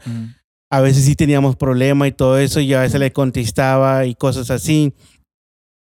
Pero él me, me amaba mucho. Sí. En mi cumpleaños él iba y me acuerdo que iba despacito porque trabajaba la madrugada y me cantaba la mañanita, yo dormido, pero yo lo oía. yo lo oía y me decía, me decía, "Ah, cuídame de este chaparrito porque quiero que salga adelante. Entonces hubo un problema legal muy grande con mi papá. La señora, la, la viuda de mi tío lo acusó de algo muy grave, Mm. muy gravísimo. En ese tiempo yo era manejador de una tienda y mi hermana trabaja en otra tienda y, mi, y mis papás tenían el, el negocio que tenemos ahorita. Ah. Pero ellos vendían almuerzo, vendían de 6 de la mañana hasta las 3 de la tarde, Ahí mismo en el Sí, lugar donde ahí están? mismo. Pero era poco la ganancia y todo eso. Ellos comenzaron un troque de comida Ah. Y entonces se dio la oportunidad de eso y ahí ellos pues se, se quedó con ellos, Sí. con el local y ellos pues vendían, era su trabajo para salir al día, todo eso y nosotros y yo no comíamos ahí, estábamos todos felices. Entonces de repente ah, pasa ese problema legal y una semana fue de que investigadores hablar con mi papá todo eso. Entonces yo dije, no, pues, papá, tenemos que prepararnos. Hablamos con abogados, te cobraban carísimo. Sí. Nosotros no teníamos cantidad para eso. Y un día fueron por mi papá. Wow. Enfrente de mí, en el restaurante, había como dos mesas. Yo vi a mi papá cuando se asomó a la ventana y me dijo, te quiero mucho, cuídate. Wow. Y se lo llevaron. Ahí en el restaurante. Sí, Wow. se lo llevaron. Mi mamá lo vio. Le dije, mi, mi hijo, mi mamá, ¿qué hacemos? Mi mamá llorando, de, de estresada. De- Sí, desde luego. Entonces ella, el investigador dijo, le habló feo a mi mamá, le dijo, señora, me voy a llevar a su esposo por, por esta razón. Y mi mamá, todos nos quedamos así porque nunca habíamos tenido un problema así tan grande. Sí. Entonces cerramos ese, pues ya cerramos ahí Ujú. y empezamos a hablar y no que va a ser corte y todo eso. Casi fue como un mes de pura corte. Fue un mes de pura corte. Contratamos un abogado y todo eso, pero pues Fue un tiempo muy difícil para los Sí. para toda la familia. fue un- yo dejé, tuve que dejar mi trabajo. Mi hermana también tuvo que dejar Es su donde estabas de trabajador, en, en- digo, de, ma- manejador. manejador. Sí, Ajá. lo perdí porque tenía que eh, acompañar a mi mamá, porque mi mamá pues estaba destrozada. Necesitaba el apoyo. El sí, apoyo, estaba exacto. destrozada, entonces teníamos que estar en la corte. Pues mi trabajo me dijo, no, pues no te podemos aguantar. Le dije, no, pues a ver qué va a pasar. Am, el restaurante, mi mis papás en ese tiempo, no sé que hubo unos papeles de la dueña que algo de las taxas se debió una cantidad y la señora lo pagó. Y le platicó, mira, está pasando esto. Me dijo, sí, está bien. Y no abríamos, no, ya no se estaba abriendo constantemente Ok. se cerraba el local, entonces no había entrada de dinero, nada. Sí. Íbamos a la corte, pues, ahí estábamos casi todo de la mañana hasta las 6 de la tarde, 5, y lo el día. Entonces, pues era doloroso ve- ver, a mi papá vestido con ese traje. Sí, desde luego. Y yo le dije a Dios, le dije, Dios, ¿por qué? Le dije, sí. Le digo, él nunca fue esta persona, todo eso. Y hasta así pasó. Entonces me acuerdo que ya se iba a dar la decisión de qué iba a pasar. Entonces lo encontraron inocente y todo eso, pero el juez dijo, por la razón de que no me quiero que luego si sale pasa algo más, no lo puedo dejar libre. Lo Wow. tengo que dejar 10 años aquí. 10 años aquí. Entonces la señora, las jueces, que ellos se rieron de nosotros, en nuestra cara. Entonces dijeron, qué bueno que perdieron. Yo vi nomás a mi papá que lo esposaron. Mi mamá destrozada, mi hermana destrozada. Y me dijo, yo me aguantaba las lágrimas. Porque ellos eran, yo era el apoyo a ellos. Ujú. Y mi papá me acuerdo que me dijo, no te alejes de Dios, Wow. clama a Dios. Y empezó a llorar, él empezó a llorar. Sé fuerte, mi, mi chaparrito. Predícale a Dios con toda tu fuerza. Y tienes ahora tú el, el papel de, de- de la casa del hombre. Yo era un joven que la verdad no sabía, o sea, tener una familia, o sea, sacarlo adelante. Sí. No, no sabía cómo lo iba a hacer, en serio. En ese tiempo nomás quería a mi papá que lo dejaran libre. Lo esposaron, se lo llevaron y fue doloroso. Nos, nos humillaron ahí y nos dijeron el restaurante, me acuerdo esta siempre, siempre, sie- siempre esta palabra que nos dijeron, su restaurante es un restaurante pequeño, mediocre y que nunca va a crecer. Wow. Esas palabras estaban en mi mente y todo eso. Sí, sí. Salimos de ahí, no teníamos para qué comer, en serio. No teníamos dinero para nada, para nada. Me- Nos llegaron biles de la luz que nos lo cortaron el local, el del cable, la renta ya lo debíamos. Wow. Luego nos llegaron un, un bill de la casa que lo perdimos. Perdimos la casa. Entonces mi mamá dijo, ¿ahora dónde vamos? Y yo, y yo por dentro decía a mi mamá, ¿pero por qué yo? Le dije, pues tú eres la mamá, pero yo, yo lloraba. Le dije, no, tenía que, que sacarlo adelante. Dije, "Tengo- ellas son mi familia, son las mujeres, o yo soy el hombre. Sí. Fue, fue un momento donde tú Sí. tuviste que sacar la casta, como se, como se dice, ¿no? Como que, hey, yo Sí. nunca había tomado este rol, pero ahora tengo que. Sí, y las personas que siempre estuvieron con nosotros eh, son, son grandes amigos ellos que se llama Oliver Lozano, Stephanie Lozano y otra Carmen, que ellos no hablaron, ¿cómo están? Vénganse a comer. Y yo le dije a mi mamá, te voy a dejar un ratito con ella y voy a dar una vuelta. Me dijo, no vas a hacer nada. Le dije, no. Le dije, voy a echarles gas. Y me acuerdo que me subí en el carro y me estacioné en un lugar y grité. Grité, el, el lloré. tú, el- Lloré, lloré, lloré bastante, bastante. Le dije a Dios, no te puedo decir que ahorita te, te, quiero ser fiel 100%, pero te quiero decir que te amo, o sea, te amo. Ah, pero tengo ah, dudas de ti. Sí. Tengo dudas de que por qué esto, si... ¿Por qué, me, por qué está sucediendo eso? Sí, le dije, porque yo pensaba que tú ibas a demostrar tu poder aquí. Le dije, Porque ustedes habían estado, ustedes habían estado orando, pidiéndole sí, a Dios que. porque nos, nos hicimos un círculo antes Ujú. y las abogadas pasaron y se rían de nosotros y decían, no, ahorita vamos a ganar. Y, y ellos, Dios le va a callar su boca. Y no fue así, no fue así. Fue lo peor y se nos vino todo encima. Sí. Ujú. Entonces, pues, debíamos bastante de local. Ah, digo, el, el mes que debíamos, luego lo, lo abrimos el local, pero ya no teníamos casa. Que... Entonces la señora dijo, bueno, le voy a pasar estos días para que ustedes vendan algo. No sabíamos dónde ir a dormir en las noches, lo que hacíamos y no me da pena decirlo porque es algo que quiero que le ayude a otras personas. Sí. Ah, ya cuando toda la gente se iba, ah, nos dormíamos en el carro, eh, estacionados en el carro y luego nos metíamos en un callejón antes como a las 5 de la mañana y nos bañábamos así con una manguera. Nos bañábamos así y era doloroso, era doloroso porque pues son mujeres, Sí. son mujeres y uno, pues, o sea, yo de volar, pero ellas eran mujeres y yo la noche ese no quería dormir. Y yo Y me era- preguntaba a Dios por qué. Y luego iba a la iglesia sonriendo, tratar de estar feliz, de estar Ya. animado, de decirle, pero mi corazón estaba destrozado. Yo quería en ese momento que alguien me dijera, hey, Víctor, estamos contigo. Pero es cuando a veces no tienes como que la gente Como que no hay nadie. no hay nadie y yo no quería decirlo. Y, y era doloroso, en serio. Teníamos restaurante, el restaurante, todos saben que es de gas, de cenita gas, de- debíamos el gas casi mil dólares. Ya no nos querían llenar el tanque y esa era nuestra comida. Y yo le decía a Dios, ya, ya, ya no puedo más. Entonces yo dije, no, pues ahora qué más. Luego viene la señora, la dueña local, y le dije, necesito que se ocupe en el local. Le dije a Dios, ¿sabes qué? Ya. No sé qué más quieres. Le dije, perdí a mi papá, perdí a mi trabajo, perdimos casa y ahora el, el local. Le dije, ¿ahora qué quieres que haga? Le dije, ¿qué hago, Dios? O sea, pero nunca lo maldije. O sea, por dentro sí había dolor. Ya. O entonces sí me sentía feo, sí sentía horrible. Entonces un amigo me dijo eh, que trabajaba en Luciana, me dijo, vente para acá y acá vas a trabajar. Y yo lo pensé, le dije, pero la voy a dejar sola. ¿Cómo le voy a hacer? Y ya al último le dije, ¿sabes qué? Pues sí, te voy a tomar la palabra. Le dije, manito, consigo dinero para rentar algo, dejar las sillas ahí. Yo le dije a Dios, yo siempre he querido predicar.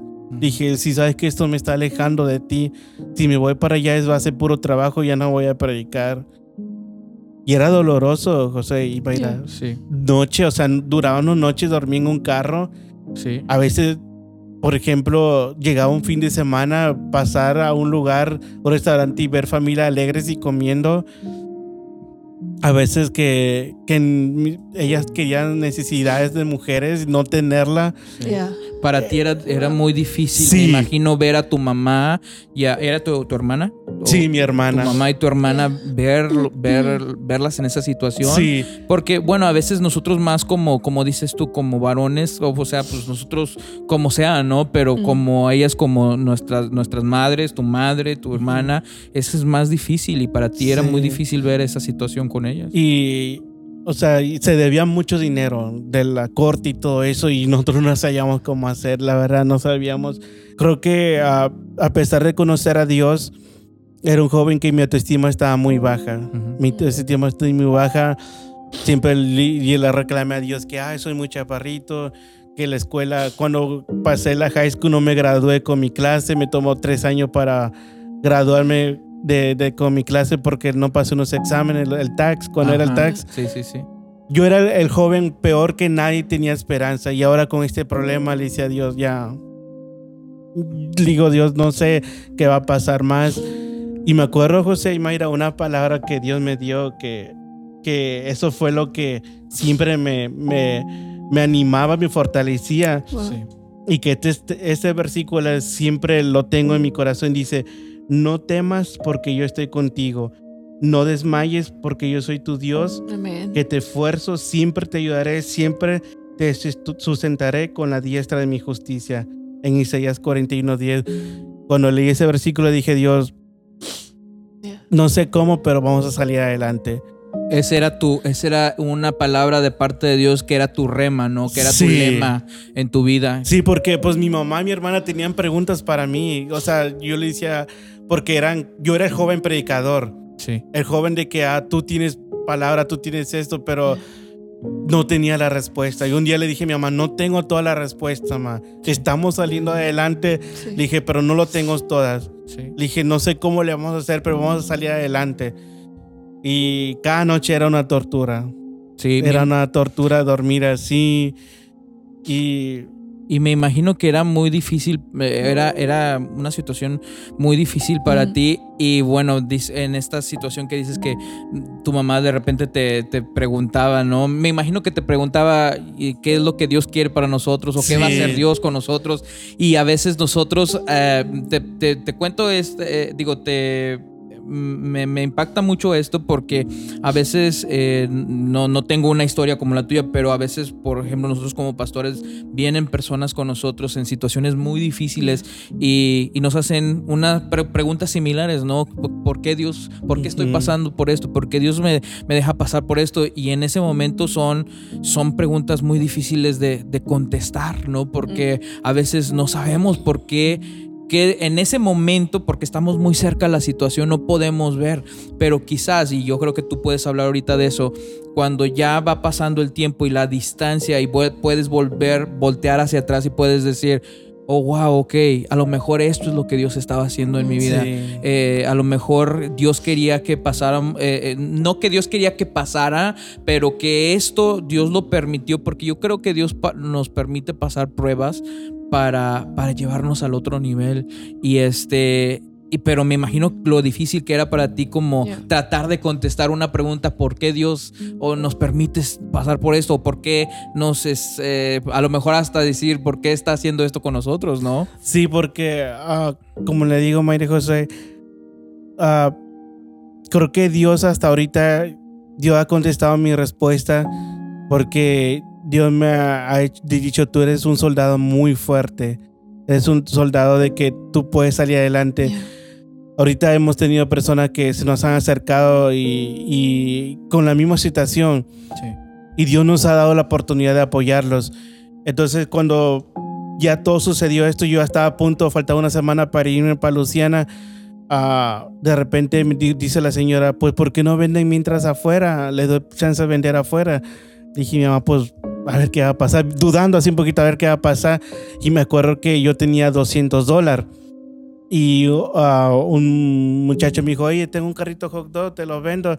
Le dije, ¿cuánto lo tienes? Le dijo, 300. Le dije, eso es lo menos. Como mexi- todo mexicano, eso es lo menos. Le dije, mira, le dije, dame chance. Le dije, ah, y me lo bajó 250. Le dije, mira, te doy 200 y me recupero y te doy el otro 50. Me dijo, ya estás. Y lo agarré. Estaba todo viejito y me acuerdo que pues nomás limpiamos la plancha, lo acomodamos. Le dije, mi mamá, vamos a vender hamburguesa y tacos y hot dog. Me dijo, pues sí, y ya mi mamá, mi mamá y yo empezamos como a las seis a vender y salíamos y todo eso.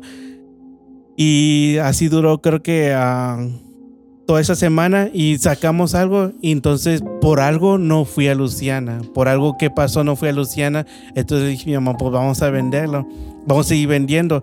Y le dije, mi mamá, ¿por qué no vendemos eh, el guarache o sacamos tu- lo- lo- nuestra comida? Ujú. Y dijimos, ¿tú crees que se venda? Le dije, no, pues vamos a tratar. Y me acuerdo que, que un día mi mamá estaba haciendo unos guaraches y le dije, ah, le voy a tomar un video. Y le tomé un video y salió el humo, todo eso. Ajá. Y me dijo una amiga, me dijo, sube este video a las páginas así. Y lo subí y dejé el teléfono ahí. Entonces ya terminamos. Y de repente veo mis mensajes y eran como unos 20. Le dije, ah, ¿quién me Wow. mandó mensaje? y veo que eran de pura gente. ¿Dónde es la dirección y todo eso? Y le dije, mi mamá, mira, me están preguntando por esto y por la carne cecina, el Wow. guarache y todo eso. Dije, mi mamá, no, pues nosotros co- comprábamos como unos 20 pedazos de cecina. Ujú. Y ya luego el otro día yo les contesté a todos y feliz, ah, esta es la dirección, todo eso. Wow. Al otro día, pues compramos nuestra 20 pedazos de carne cecina y veo que llega una troca. Y otro carro, otro Wow. carro, Y otro estaban carro. afuera. Sí. Estaba en el, en- Pero en- en el carrito. Nosotros pensando que era para la tienda que está allá Ajá. nosotros. Y dije, mira, nosotros dijimos, mira, el vecino va a tener bastante gente. y luego viene para nosotros, oh, aquí es este. Y yo, yo así asustado, sí, aquí vendemos esto, oh, deme uno. Oh, wow. Y luego vendemos y vendimos los 20. Y a todavía faltaban más. Y le dije a mi mamá, no, a lo mejor fue algo así. Ajá. Y el otro día compramos otra vez los 20 y, otra vez se vendió. Le dije, mi mamá, wow, se está vendiendo más. Y le fuimos agregando 10 más. Y me acuerdo que era un sábado que llegaron gente, llegaron gente. Entonces ah, compramos más carne y un día que no me, siempre se me olvidó, que ah, pues ya fuimos, ah, tenía unas 10 meses afuera y se llenó todo y éramos mi mamá y yo. Y Nada más ustedes dos solos. Sí, llegaron más. Cocinando todo. Sí, llegaron más gente. Entonces le dijo la señora, no, pues abran ahí, pongan, úsenlo. Dijo, ¿segura? Dijo, sí. Y Ah, o sea, les dijo que abrieran el, Les dio el la sí, oportunidad local. de abrir el local. Entonces le dijimos a la gente, pues pasen aquí. Y se llenó todo afuera, adentro. Y yo, yo, ese tiempo lloré. wow, ¿cómo no? Sí, lloraste lloré. de felicidad. Sí, porque... De ver lo que Dios Sí, le dije, a, le dije a Dios, momento. ¿qué está pasando? Le dije Dios, ¿qué, qué está sucediendo? Entonces terminamos, terminamos bien cansados. Mi mamá se agachó y me dijo, le dije, es Dios, ma, es Dios. Creo que está en una palabra que Dios. no nos rindamos. Y la señora habló con nosotros, dijo, mira, les perdono el año de, de la renta. Métanse, vamos a hacer un nuevo contrato, vamos a ver que vendan. Y ya se fueron pagando la deuda y mi mayor inversión, José y Mayra. Cuando ya nos fue mejor, fue cuando llevé a mi mamá y le dije, mamá, compra tu vestido. Oh, wow. Compra. Esa vez, José, lloré de alegría porque yo nunca le podía comprar nada a ella. Mi mamá le dije, compra el vestido que tú quieras, tu zapato y vamos a la iglesia bien. Sí. Le dije, Dios nos está otra vez superando, levantando. Y hasta ese día aprendimos cosas, duramos tiempo vendiendo afuera. Había veces que venía tormentas, lluvias allá afuera y cerrábamos, pero Dios nunca nos dejó. Dios nunca nos dejó. Y hasta ahorita, hasta ahorita, Dios nunca nos ha dejado. Ya. Tenemos como unos 15 trabajadores ahí Wow. cuando nunca teníamos. Pero fíjate, José, algo que se me está olvidando, Mayra Ujú. mi mamá un día, ah, cuando pasó esto, ah, ella fue al altar Ujú. Y, su, y una hermana oró por ella y dijo, ya no llores. Dijo, si lloras, llora, pero acuérdate que Dios te va a trabajadores. Y mi mamá se quedó así y volteó, le, se, se quedó así y yo la estaba mirando. Dijo, Dios va a levantar tu negocio y te va a trabajadores y tú ya no vas a trabajar. Y mi mamá se levantó y, y me dijo, me dijeron esto. Dijo, cuando ya perdimos el local. Ya no tenemos, ese era el tiempo cuando habíamos perdido local. Dijo, ya no tenemos, ya no tenemos local. ¿Y por qué Dios me está diciendo esto? Le dije, mi mamá, pues yo no sé. No le tomamos tanta importancia. Mi mamá lo escribió, pero ya cuando ahorita lo vemos es que Dios ya no había dado una promesa de que Yes, nos amen. iba a levantar. Amén. Por esa hora que me dice la gente, ¿por qué no se abre los domingos? Todo eso Wow. dije, por esta razón, porque pues yo no voy a dejar al Dios que me dejó pasar por el fuego todo ese tiempo. Se- ya sabemos que no comer, sabemos dónde se duerme, pero Dios nos ha ido levantando. No te digo que ahorita tenemos todo, pero tenemos un lugar donde puedes dormir, Ya. Yes. puedo llevarla a un restaurante a comer y, y que ella disfrute. Y esa es mi mayor felicidad. Y siempre mi papá cuando hablamos por teléfono me dijo, ahí vas mi chaparrito, me siento orgulloso de ti. Dijo, cuando no nadie te veía que te ibas a poder salir adelante, ahora eres un joven que estás levantando un restaurante. Y Sí. esa es mi mayor felicidad. Pues eso es, wow, no hay ni palabras para poder describir lo que, lo que ahorita estamos sintiendo. La bendición de tu testimonio. Of course, yes. La bendición de tu testimonio. O sea, me imagino de, de- de ver de ver ese momento de dificultad donde no tenías casa, donde no tenías donde bañarse, igual con tu madre, igual con tu hermana. De, de ir ahí a ese momento donde, donde dices que le dijiste a tu mamá, cómprate el vestido que tú quieras, escoge los zapatos Sí. y vamos a hacerlo bien. Y a este momento, o sea, puedes ver la bendición de Dios, pero volviendo un poquito a cómo cuando sí, es- son tiempos difíciles, pero cuando, cuando somos fieles y confiamos en Dios y le damos y le damos lo que le pertenece a Dios, Sí. ¿no? Exacto. Le pertenece a Dios y me, m- o sea, al escuchar toda esta, esta historia que estás contando, Víctor, y pensar en lo que por eso tú dices, no voy a hacer algo que va en contra de mis convicciones. Por ejemplo, lo que te decía este hombre, métele alcohol en las noches, haz un club y vas a ganar lo doble. O sea, ahí está la razón por la cual dices, yo no puedo abandonar eh, a mi Dios en lo que Él hizo por mí. Y esta es mi convicción y yo prefiero quedarme acá y ser fiel a Dios porque yo sé lo que ha hecho por mí. ¿Verdad? Yo, siento que eso es la razón por la cual tú eres, eh, puedes, ya has pasado por eso y Sí. puedes decir, sabes que Dios no me abandonó. Eh, aunque sentimos a veces sí que dónde estaba Dios, ¿no? Como por ejemplo Sí. esa, esa historia que dices de tu mamá, que tu mamá te preguntaba acerca de cosas que Dios y a lo mejor qué es lo que Dios estaba haciendo. Este, a veces parece que Dios nos ha abandonado, pero, pero Dios siempre está con nosotros y es, Sí. es una prueba que nos ayuda o que, que les ha ayudado a, a destacar, Yeah. ¿no? Y, y te digo, es, es un gran testimonio, bro, que sí. Si no, si, si ya estuviera como mi esposa ahorita, si no tuviera que mantener la compostura.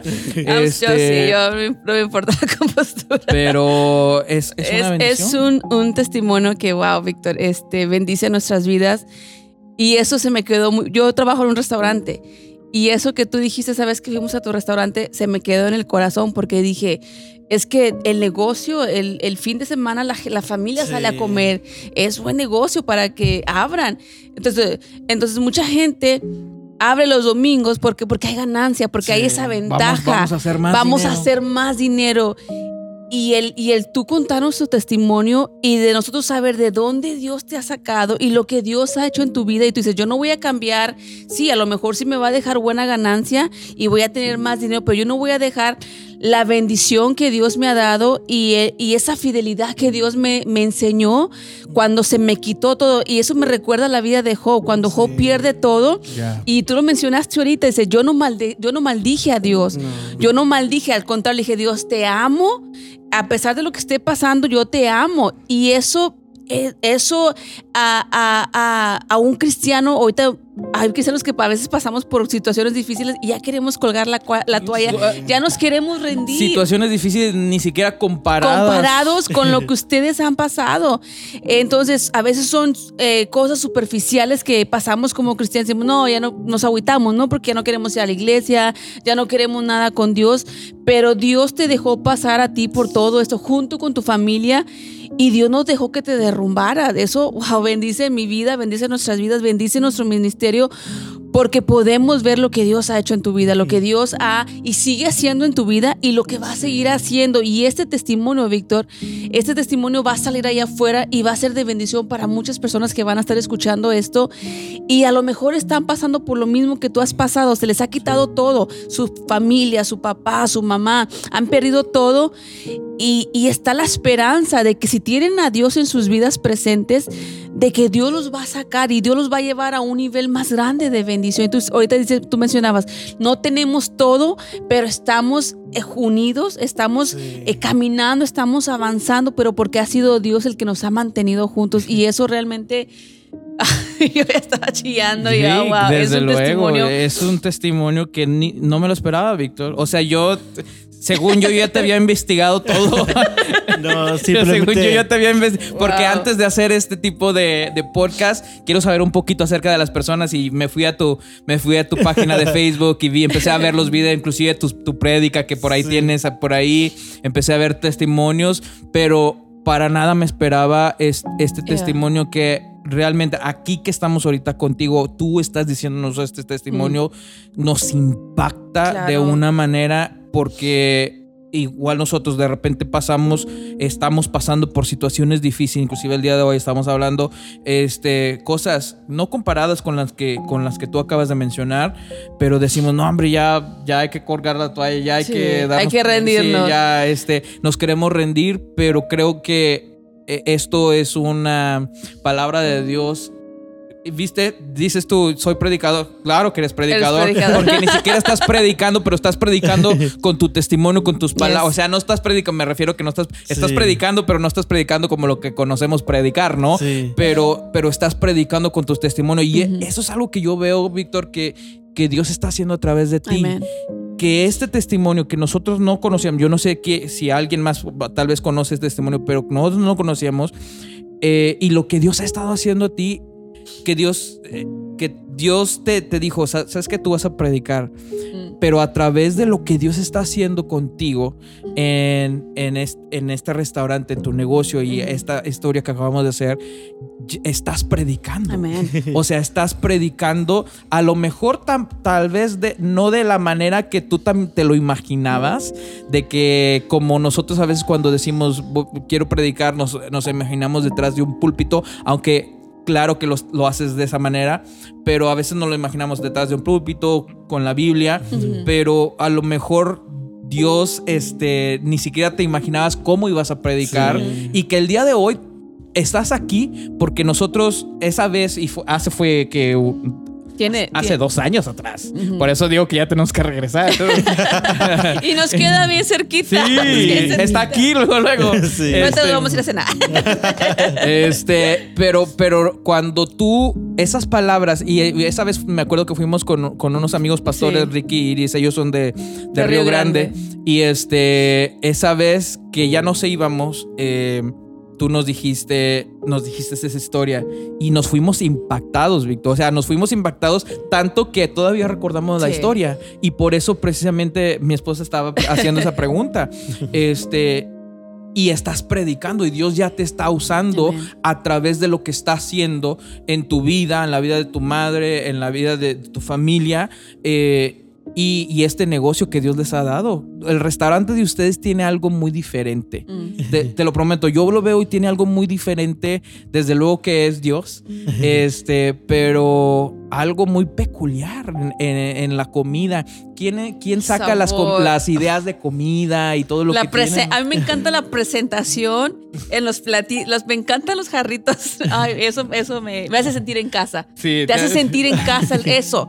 El restaurante te hace sentir en casa, te hace sentir cómodo, en familia. Y eso es lo que busca la gente, de, de- de sentirte en casa, sentar- sentarte a comer con tu esposo, con tus hijos en una mesa, en un restaurante y sentirte a gusto, sentirte en casa. Y creo que la vez pasada que fuimos, porque el, el plato estaba bien servido y estaba riquísimo todo lo que nos comimos.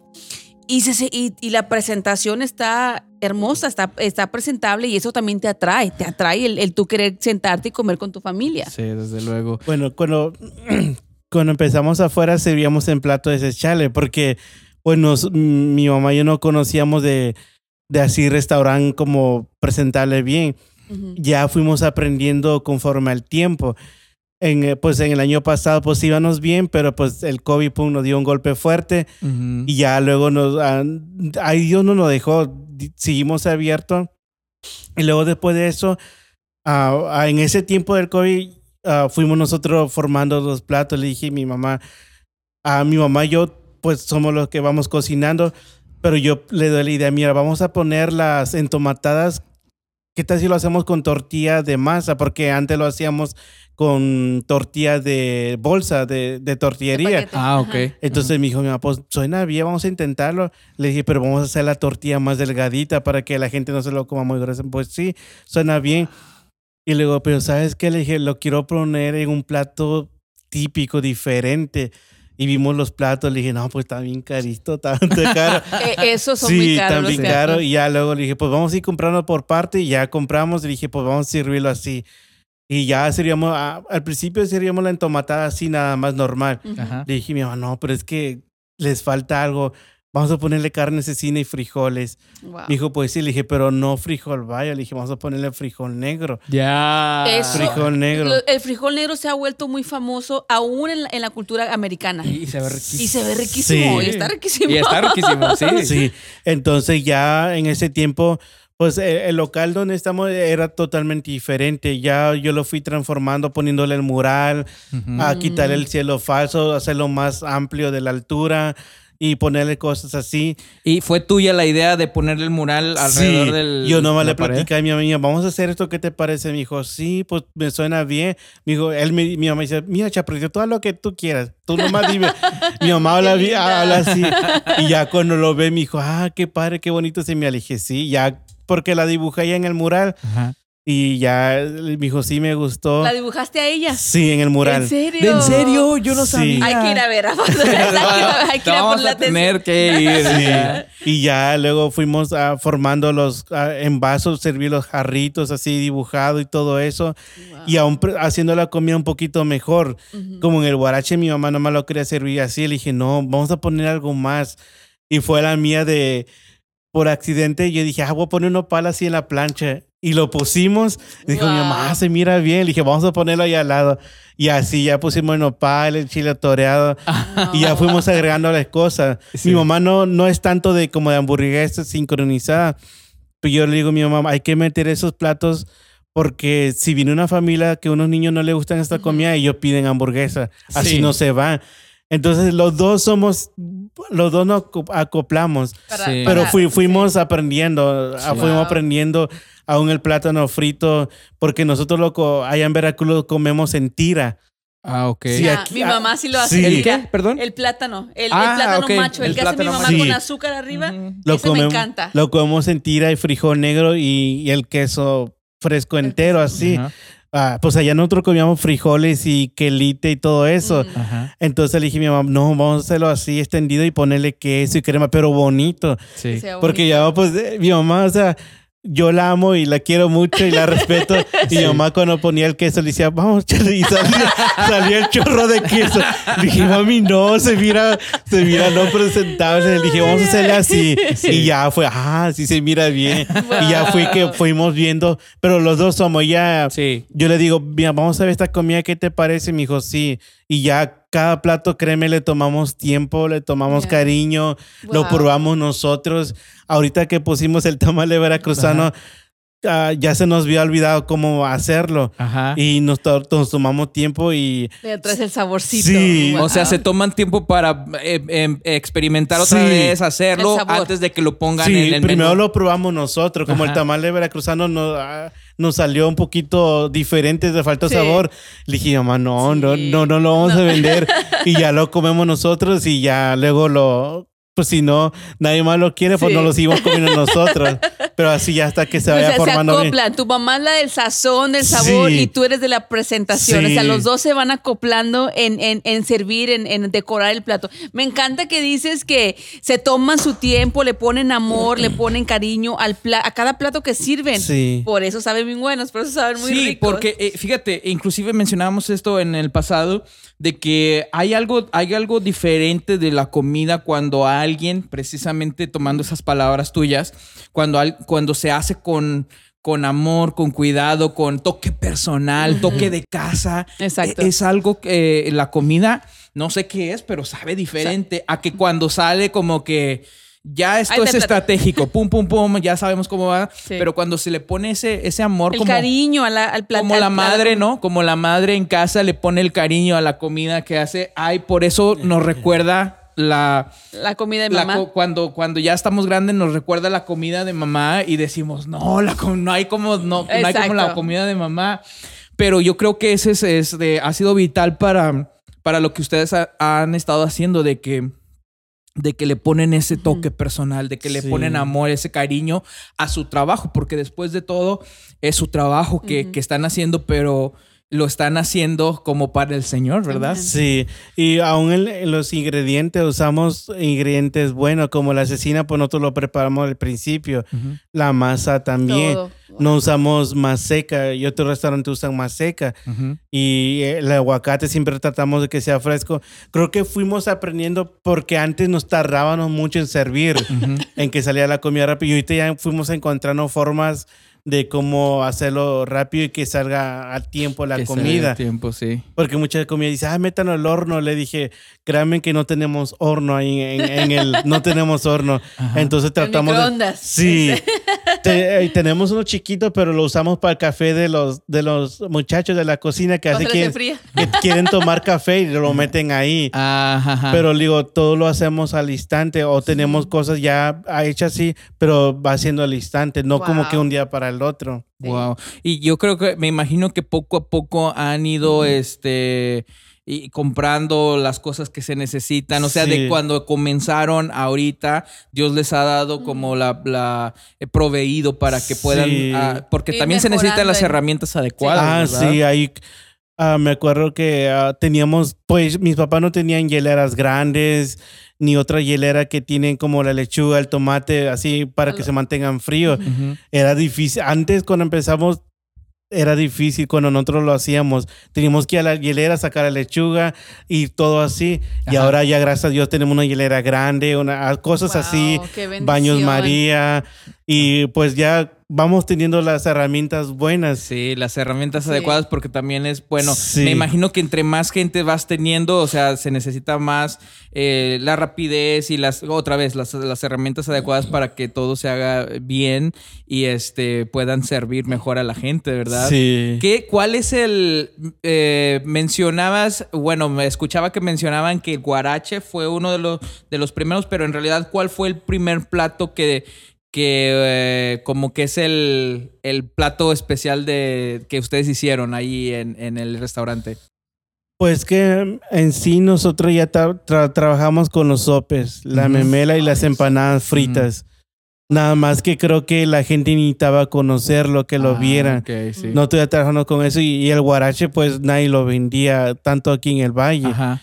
Y ahorita veo que otros restaurantes lo tienen igualito así, pero pues creo que ya, lo- ya muchos trabajan con la carne. Ujú. Sí. Sí. Esa yo nunca la había escuchado. Yo- Cuando la primera vez que lo escuché, dije, ¿qué es la asesina? ¿Qué es la asesina? Pues una carne. Ay, yo Sí. pensé que era una asesina. Dijo, ¿qué es la asesina? No, pero la asesina está riquísima. Oye, está y- muy rica. Sí, está. Y, y ellos la, la- la presentan, le dan una super Con el presentación. nopalito, no, nopalito, no, no me Sí. puedo negar un nopalito frito. E- Eso se ve riquísimo. Y para uno como mexicano, ves esa presentación, Víctor, y dices, yo quiero ir ahí. Quiero- Porque, o sea, se, eh, porque se ahí. ve muy apetecible. El Sí. plato se ve muy apetecible. Que y eso te recuerda a tu pueblo, te Sí. recuerda a tus raíces mexicanas de que quesito fresco, quesito panela. No, hombre, pues no. ¿A quién le dan pan que llore? Sí. Y, y vemos cómo Dios, o sea, Dios los ha estado levantando, Yes. como bien decías tú, eh, y que ha sido Dios. Eh, hemos visto, por ejemplo, que has hecho también, eh, creo que Forket también estuvo ahí en tu restaurante. Sí. Un, un blog de, Wow. de- de un youtuber que, que, bueno, Sí. lo, lo conozco, lo conozco, este, no, no somos súper amigos, pero sí lo conozco quién es. Y yo vi ese, ese, que es como un blog de, de, De- de de él, comida. donde está ahí en tu restaurante probando Ah. tu comida y probando la comida del restaurante y todo se veía riquísimo, Mm. pero también sé que ha, ha habido como que, eh, veía como que había unas cámaras de noticias o algo así. Sí, ah, ah, ya ti- creo que fue el año pasado o al principio del año que fue Telemundo 40, wow. Noticias 48 Guau. y otros ah, de programas de radio que iban. Ajá, Y cuando iban ellos, lo del videos, a este Ismael. Ismael, sí, Ismael, sí, Ismael sí. cuando fue, me acuerdo que él fue el primero que, que fue y nomás era mi mamá, otra muchacha de mesera y yo. Y tú, los demás tres. Entonces me acuerdo que él conocíamos las moladas, decía, ay, ya quiero comer, se le hacía agua a la boca.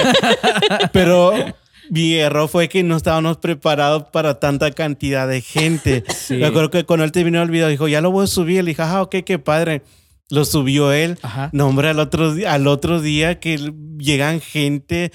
O sea, por medio de- del Sí. video que él había subido. Llegaron más gente americana y todo eso se llenó todo. Ajá. Y mi mamá yo en la cocina le dije a mi hermana, vente porque ya no podemos. Wow. Y Necesitamos ayuda. ayuda. Sí, Sí. mi mamá yo en la cocina y la muchacha era una mesera nada más. Ajá. Andaba cobrando y atendiendo, cobrando. Y ese día sí nos dieron una buena Unas golpiza. Sí, wow, porque, la, porque el programa de él, este, bueno, el, perdón, el, el canal de él es muy visto y tiene muchas, muchas Sí. vistas. Entonces, por medio de él, cuando él subió el programa, que se deja venir la gente. Sí, porque creo que ah, vamos con, van conociendo la gente más americana la comida. Ya. Mm. Conociendo la. ah, porque quería llegar yo a esas gente, las americanas y todo eso. Y iban y ellos decían, oh, wow, ¿qué es esto? Y pues. Very good, very Sí. good.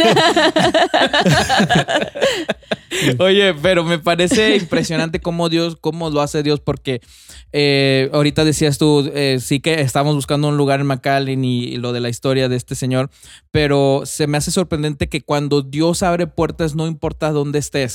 Porque. Amen. a lo mejor po- po- podemos decir, o- porque cuando nosotros estábamos buscando el restaurante, dijimos, ah, pues es que, pues está allá por donde nosotros te- eh, está, tenemos la iglesia.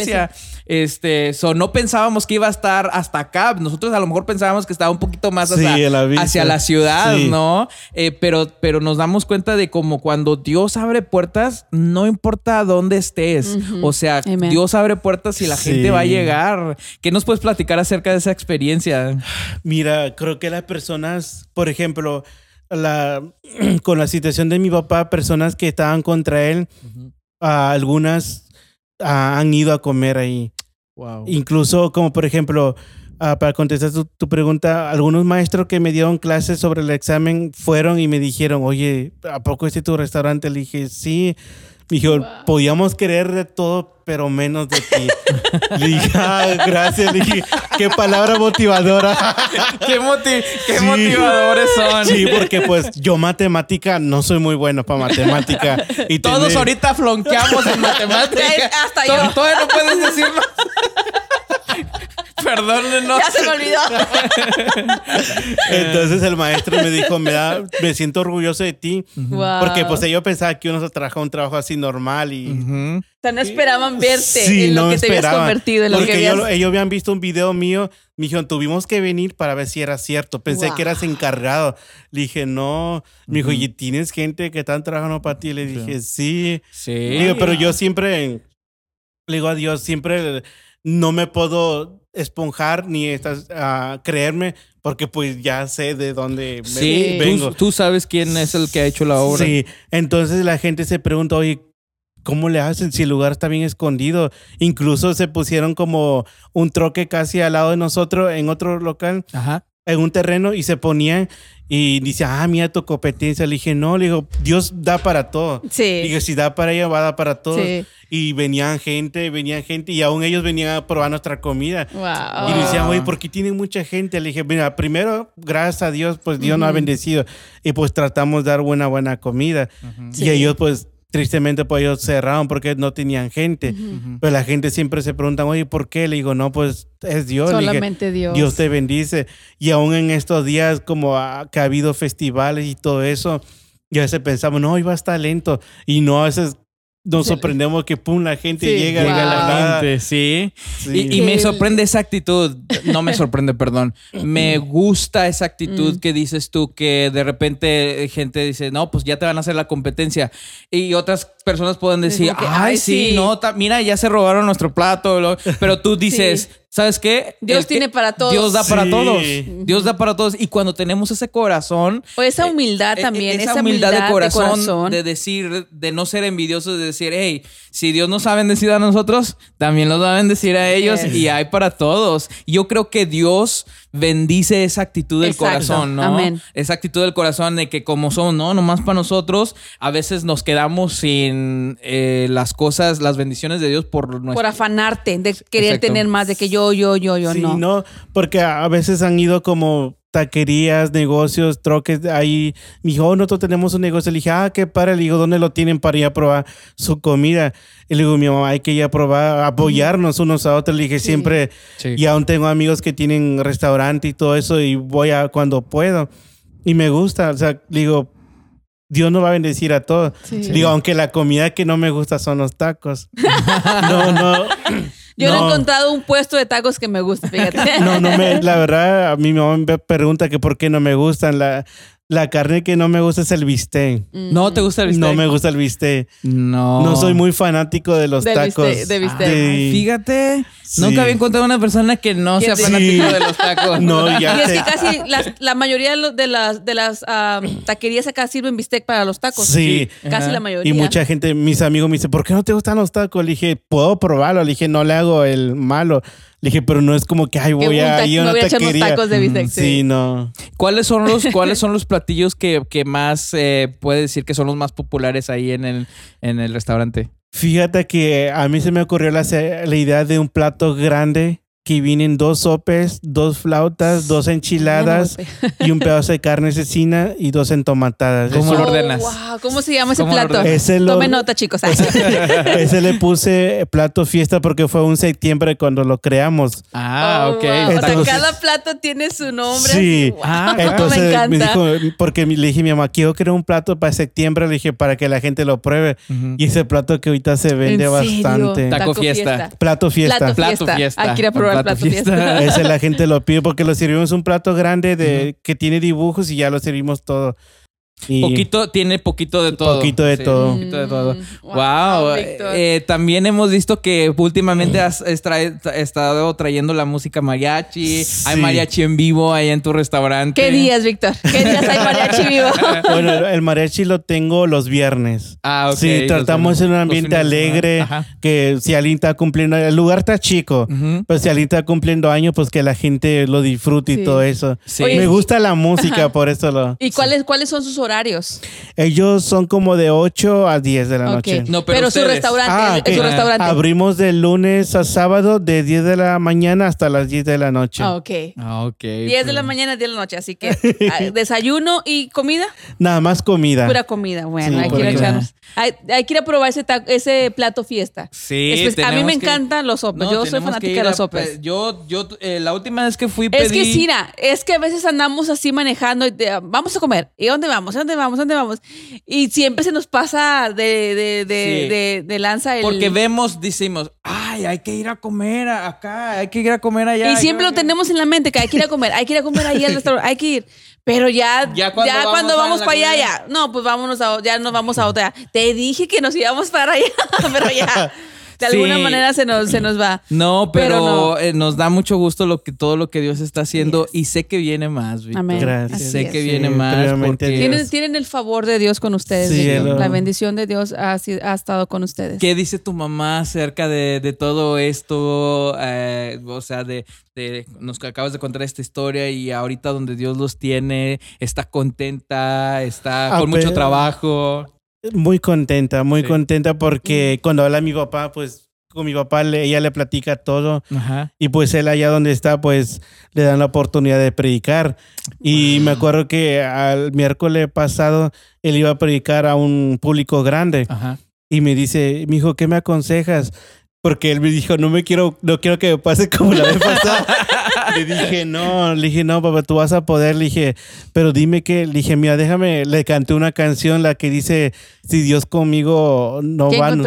ah, sí. Sí, si Dios conmigo, si Dios conmigo no van. Ah, Algo no voy a ningún lugar, Sí. no Ah. quiero llegar. Y le empecé a cantar y empezó a llorar. Me dijo, ay, mi hijo, le dije, no, papi, tú puedes.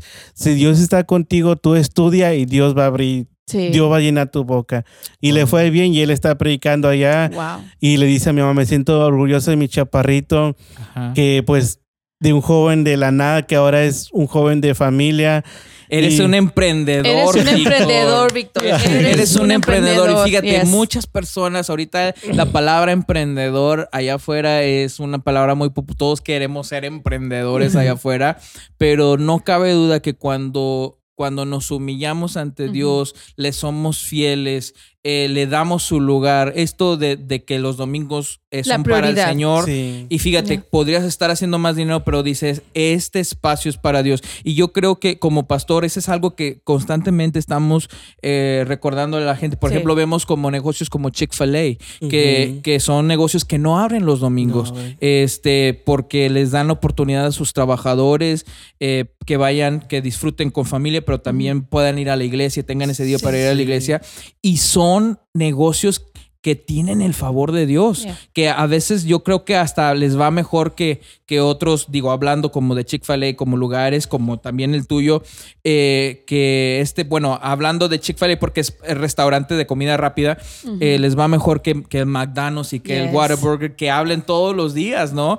Pero no cabe duda que cuando le damos el tiempo a Dios, la Biblia, la Biblia nos habla en Génesis que cuando que Dios trabajó trabajó seis días y el, el séptimo descansó. Y eso nos habla a nosotros de que ahí hay un principio, ¿no? De que sí tenemos que trabajar, pero debe haber un momento que debemos descansar y también debemos dedicárselo a Dios. Amén. Decir, y eso es fe. Eso es fe. Eso es fe, Víctor, porque decir, no voy a abrir mi negocio los domingos, es fe de decir de que Dios va a proveer para mí Sí. en este momento de descanso. Aunque yo puedo decir, no, es que tengo que trabajar los domingos para hacer más lana, o tengo que trabajar los domingos para... O sea, tomar Sí. ventaja de ese domingo, Sí. tener una ventaja. Y, y el, el no abrir, el no abrir los domingos, decir, este día es para Dios, lo vamos a dedicar a Dios.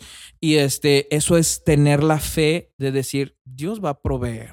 Dios, si. Dios me, si Dios me proveyó cuando no tenía nada, Dios me va a proveer aún ahora que Dios nos ha bendecido en este tiempo. Y eso me impacta Exacto. de manera que no sabes. Y eso te digo, lo reitero, es algo que, que tratamos de, de- de enseñarlo en nuestros mensajes y decir, eh, dediquémosle este día al Señor, dediquémosle el domingo al Señor, dediquémosle un día al Señor donde decimos, hey, ¿sabes qué? Trabajé estos seis días, pero este séptimo día voy a tomar a mi familia, voy a tomar a mis hijos, voy a tomar a mi esposo eh, y nos vamos a ir a la casa de Dios Eh, y lo vamos a dedicar a Dios, vamos a disfrutar. Y sí, de repente es un- algo aquí, algo allá, después de, en la tardecita ya alistándose para, para el lunes, pero le dedicas ese tiempo a Dios y cuando le dedicas ese tiempo a Dios, Dios no se queda con nada. Amén. Dios te da Te y te bendice porque bendice nuestra fe, ¿no? Bendice Sí. nuestra Y fíjate que, por ejemplo, a veces que el sábado es un poco más pesado, a veces llega el día que nos dormimos como a las 3, 4 de la Me mañana. imagino. Wow. Ah, porque pues sí tenemos un equipo, pero a veces nosotros nos metemos como a enseñarles, no dejarlos solos. Y a veces nos levantamos el domingo y que la iglesia empieza a las 11 de la mañana. y como que, ay, pero ya nos arreglamos y todo eso, pero ya cuando llegamos ahí, como que le digo, Dios, no, le dije, wow, se siente padre estar aquí y más servirte. Le dije, Sí, Dios, es, es lo no. máximo, es lo máximo. ¿Cómo no? Desde luego. Nos da, nos da mucho gusto haber, haberte tenido aquí, Víctor. En Víctor, realidad, gracias, eh, Víctor. tu testimonio, Amén. Tu humildad, Mm.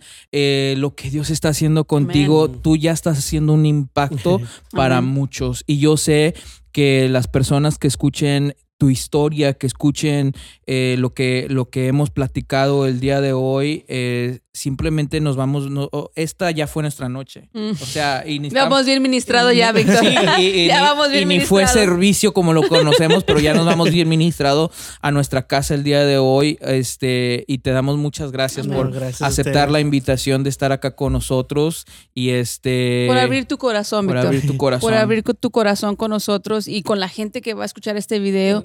Este, nosotros nos vamos realmente bendecidos por tu testimonio y sabemos que aún Dios va a seguir trabajando en sus vidas y van a mejorar y van a Y- venir y más lo- bendiciones. Vienen más cosas. Vienen más sé, cosas, vienen más sé. cosas. Este, Víctor, cuéntanos un poquito, dinos eh, eh, dónde están la- las ubicaciones, redes sociales del restaurante, tiempos y este para que la gente sepa eh, dónde están y el nombre otra Sí, vez para, para ir. recordarles y todo. Nosotros estamos ahorita en Álamo, Texas, sobre la César Chávez entre la Minnesota y la Guasa. Mm. El restaurante se llama Sabor de Acayucan. Así estamos en Facebook, en Instagram y en TikTok. Ok. Sabor, sabor de Acayucan. a- Sabor de ya, Acayucan. ya están en todas casi las Acayucan. Acayucan. Acayucan. Dijiste Acayucan. Acayucan. Es que Acayucan. Acayucan es con acento. Ah. Acayucan. Y Acayucan. Acayucan. Acayucan. Así flat. Así están en, Sabor en Acayucan. toda Facebook, Instagram. Sabor a Cayucan. Ujú. Perfecto, perfecto. Y bueno, no sé si quieras dar tus redes sociales per- personal. Al ¿Cómo- mío cómo me te encuentran como Víctor Hernández. Víctor Hernández. Facebook, Instagram.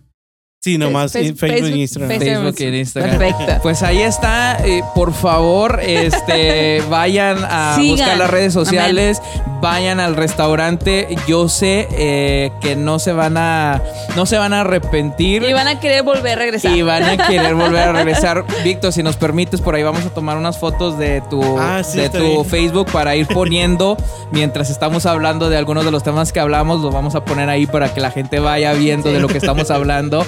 Este, Y pero conociendo también. Sí, pero nos, no- hemos disfrutado mucho esta plática, eh, esta conversación, Amén. este podcast. Y una vez, una vez más, gracias, Gracias. por acompañarnos. Gracias a Gracias. ustedes. Gracias, Víctor. Muy bien, pues ya saben, eh, nuestro podcast está, lo pueden ver vía, algunos de ustedes los están escuchando a través de, de audio, estamos en Spotify, estamos en Apple Podcast, estamos en, en Google Podcast, en todas las plataformas, muchas plataformas, todas las plataformas de, de- de podcast, si lo quieren escuchar mientras van este, en sus autos, este, pero si lo quieren ver, fíjate que estaba, por primera vez vi uno de nuestros podcasts en televisión grande y no me gustó. No. en el no teléfono. me gustó porque me veo muy grande. Todo se ve más clarito.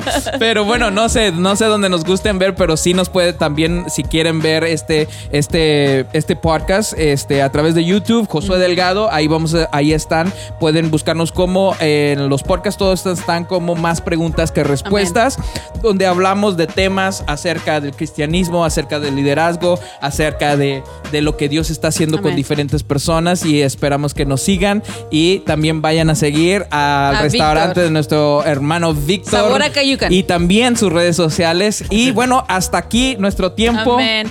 Gracias por estar con por nosotros. Bendiciones. Bendiciones, Dios los bendiga.